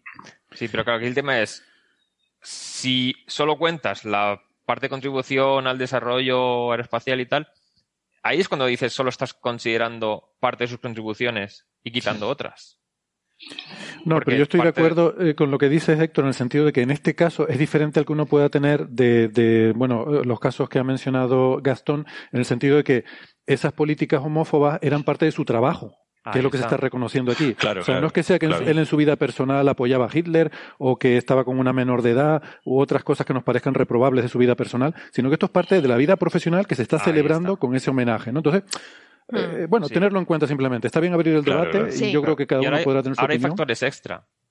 Porque lo que, o sea, el motivo de decirlo ahora en el podcast también es que eh, hubo gente que hizo la protesta, se llamó la atención sobre todo en 2021, creo, cuando ya estaba el año de lanzamiento. Entonces ahí es cuando la NASA dice, vamos a empezar la investigación para ver si hay documentos y tal que muestren de forma, sin lugar a dudas, que este señor se encargó de esas cosas.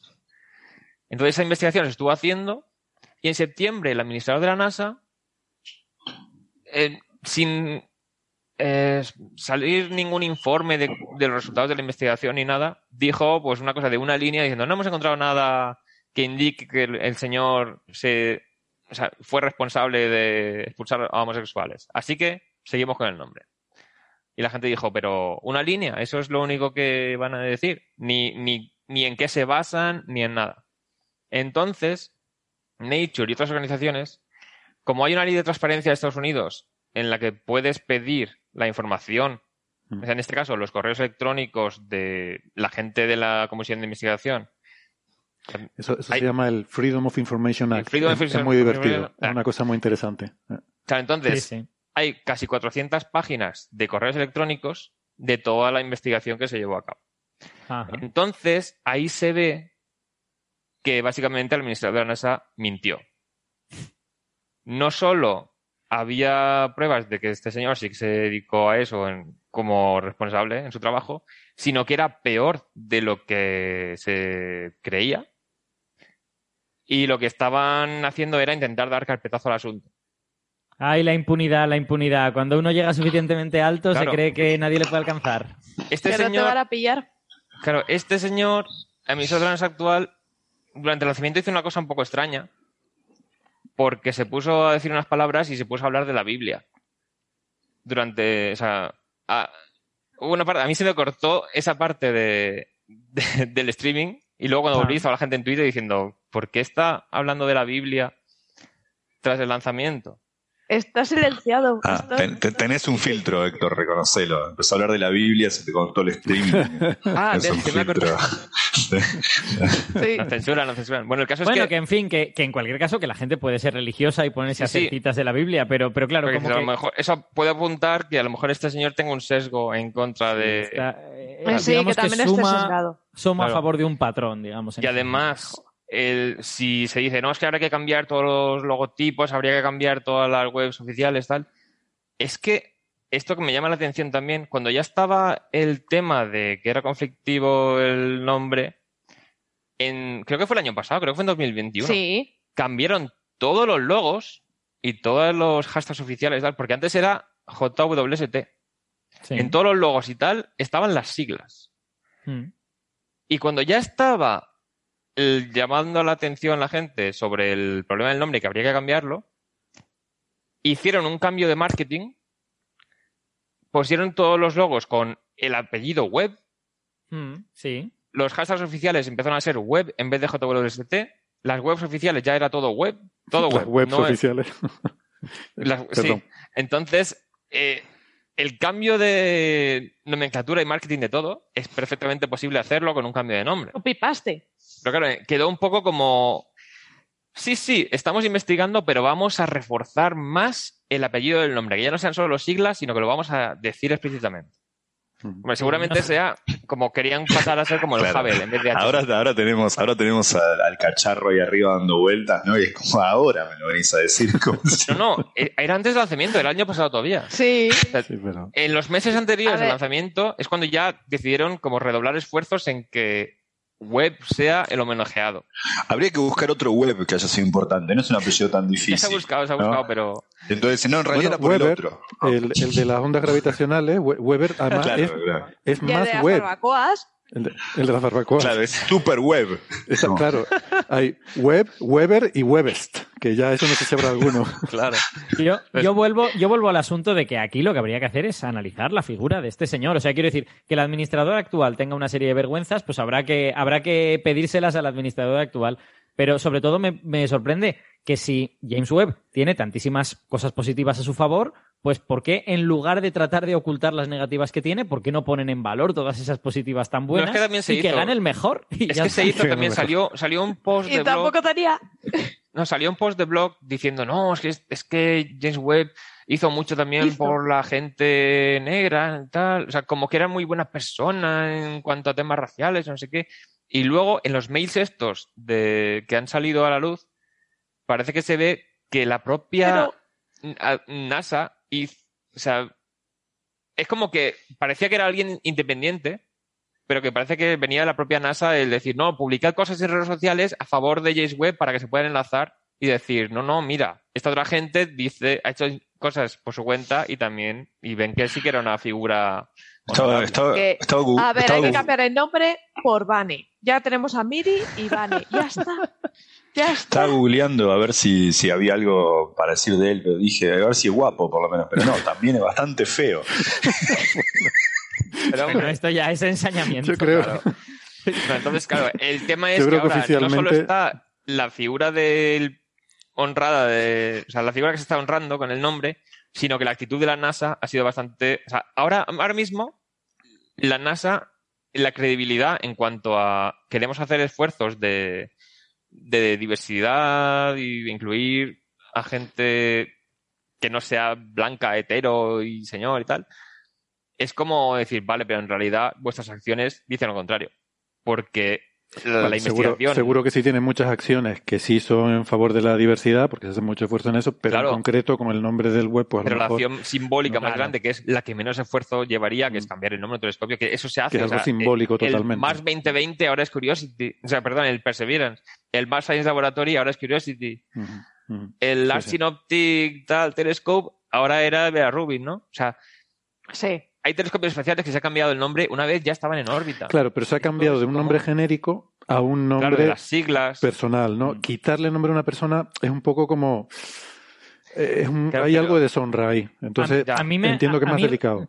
De verdad, de verdad que os digo que me da pena que el debate sea este. O sea, es decir, la, la NASA ha decidido, en lugar de pelear la batalla de la historia, ha decidido pelear la batalla de la propaganda. Y la batalla de la propaganda es siempre una, es siempre una batalla desigual y siempre una batalla mentirosa, ¿no? Y, y hoy en día diciendo- es una diciendo batalla que con el administrador actual, hay gente de dentro de la NASA diciendo que con el administrador actual es como que hay cierta homofobia institucional en la actualidad. Entonces, esto es otro, otra señal de que a lo mejor este señor está poniendo trabas al progreso en ese aspecto. Entonces, hay Bueno, gente que se quejaba, o sea, una aplicación que hicieron para comunicación interna en la que era muy fácil poner los pronombres y tal, de repente se ve que alguien se quejó, en plan que les, les ofendía que hubiera que, que la gente se pusiera los pronombres ahí y al final lo quitaron. En plan, era simplemente una herramienta para facilitar, sobre todo por Zoom y si la gente no se pone en la cámara y tal, pues simplemente ver cómo hay que referirse a la persona, si hombre, mujer o no binaria. Y esfuerzos así como que los, los chafaron. Entonces, hay temas peliagudos ahí. Como que parece que esto es más un síntoma de la administración de la NASA actual que del telescopio en sí. Entonces, por eso dicen, tal vez haría falta no solo cambio de nombre, sino una, una disculpa oficial de la NASA por la actitud que ha tenido durante esta investigación, que básicamente ha hecho una farsa. Sí. Entonces, sí, yo creo que para limpiar el nombre de la NASA actualmente, Hay que creo que convendría cambiar el nombre del telescopio. Jesse Space Telescope. Yo. Hay gente que, o sea, eh, ahora actualmente las, la gente que investiga con datos del telescopio este, lo que hace es no poner el nombre en el paper, poner las siglas. Mm. JWST. Sin decir explícitamente el nombre del telescopio. Hay una, hay una cosa que has el dicho Big antes, Space Héctor. Telescope. Hay, hay una cosa que has dicho antes, Héctor, y que creo que es relevante, que es que eh, pienso que si hubieran, si hubieran preguntado a la comunidad científica, oye, ¿qué nombre podemos poner a este, a este telescopio Claro, hubiera sido y cual?". alguien de astrofísica.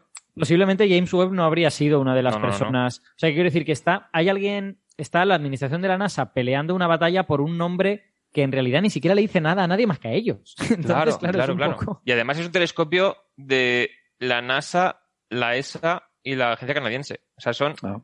tres agencias espaciales las que colaboran en el telescopio. Y de hecho, el- el- la larga vida que tendrá de 20 años en vez de 10 es gracias a la ESA, gracias al cohete Mm. Ariane. Mm. O sea, Es verdad. es un administrador de una de las tres agencias en vez de alguien que haya hecho todo- contribuciones a la Ya, astrofísica. bueno. Que insisto, no era nada guapo. Pero que da igual. Sí. Claro. Oye, Entonces, porque si aprovechando no- que es Big Infrared Space Telescope, pues B y eh, cambiamos un poquito y lo llamamos BITS. Y ya está. Y. Héctor, Héctor Vives, eh, ¿sabes si las propuestas de cambio de nombre incluyen mantener las siglas o, o se está planteando una propuesta más radical? A ver, con las siglas usan de broma en plan, bueno, yo lo llamo el Just Wonderful Space Telescope. O sea, el telescopio espacial simplemente maravilloso. Que eso cuadra con el JW. Y, y además sigue, ejemplo- sigue una línea eh, muy tradicional en la astronomía de poner nombre a los telescopios, ¿no? Telescopio grande, telescopio abrumadoramente Claro. grande, telescopio molón. Eh, grande. Pero hay que decir que antes de, antes de ponerle James Webb, este telescopio tenía otras siglas. Que era el NGST, que era el Next Generation Space Telescope. A mí me gusta más. Claro, Claro. Entonces, las siglas también han cambiado. Pero a ti te O sea, gusta ese porque de los eres de, instrumentos pueden cambiar. eres de Star Trek, eh, Héctor. Confiésalo. No, No, no, yo digo es que, recuerda a un, anuncio de, a un anuncio de Pepsi, ¿no? De, de Bueno, bueno, el caso es, así está el tema. Y Eh. habrá que ver cómo siguen. es un debate interesante. Yo creo que es un debate interesante para, para estudiarlo y sería interesante ver esa documentación. Yo la verdad es que no, no conozco el tema y Se puede parece- bajar. Pero No sé si lo- es lo- bonito de estas cosas, ¿no? Es que hay documentos y se pueden, se pueden ver y son Claro. públicos y, y eso es lo, lo realmente eh, lo bueno, ¿no? Em, vale, bueno, no he conseguido cumplir mi compromiso, pero lo he intentado. Ya, me han llamado para comer y no, no he ido. A mí también. Dis- Disculpas a los amigos en la península que se les ha hecho un poco tarde para almorzar, pero muchas gracias Francis, Alberto, Héctor, Sara y también a Gastón, que no sé qué hora es para ti, pero oye, un abrazo. Me levanté. Pero qué carita de sueño pone cuando lo dice. Cuenta, cuenta, ¿qué hora es? Me desperté a las seis y media para estar con ustedes. No sé. Muchísimas gracias por eso, héroe. Gastón. También hay gente que se levanta a las 6 y se toma un tren, va a trabajar dos horas. Si, si me quejo, soy un soy lo peor. Yo Yo para ir al centro de zoología me levanto a las seis y media. Por eso. Por Yo a eso. las cuatro y media para ir a ¿no? Bueno, por favor, ¿qué pasa? Soy, soy el más privilegiado de los aquí presentes. Soy el único. Me que- cambio por ti. O sea, lo de entrar a las las 6 de la mañana. Yo entro a trabajar a las 6 de la mañana. y es infernal. Lo importante no es a qué hora te levantas, sino a qué hora te acuestas. Parece que trabajas en la Pero radio. es que los, yo los funciono por programa de la la noche. mañana Horrible. hacen eso. Es horrible. Bueno, ¿qué hay que comer? Sí, Amigos, venga. Sara, un abrazo. Abrazo a los oyentes. Gracias al público presente. Chao. Un placer. Hasta Chao, la semana chao. que viene. Hasta la próxima. Adiós. Chao, chao.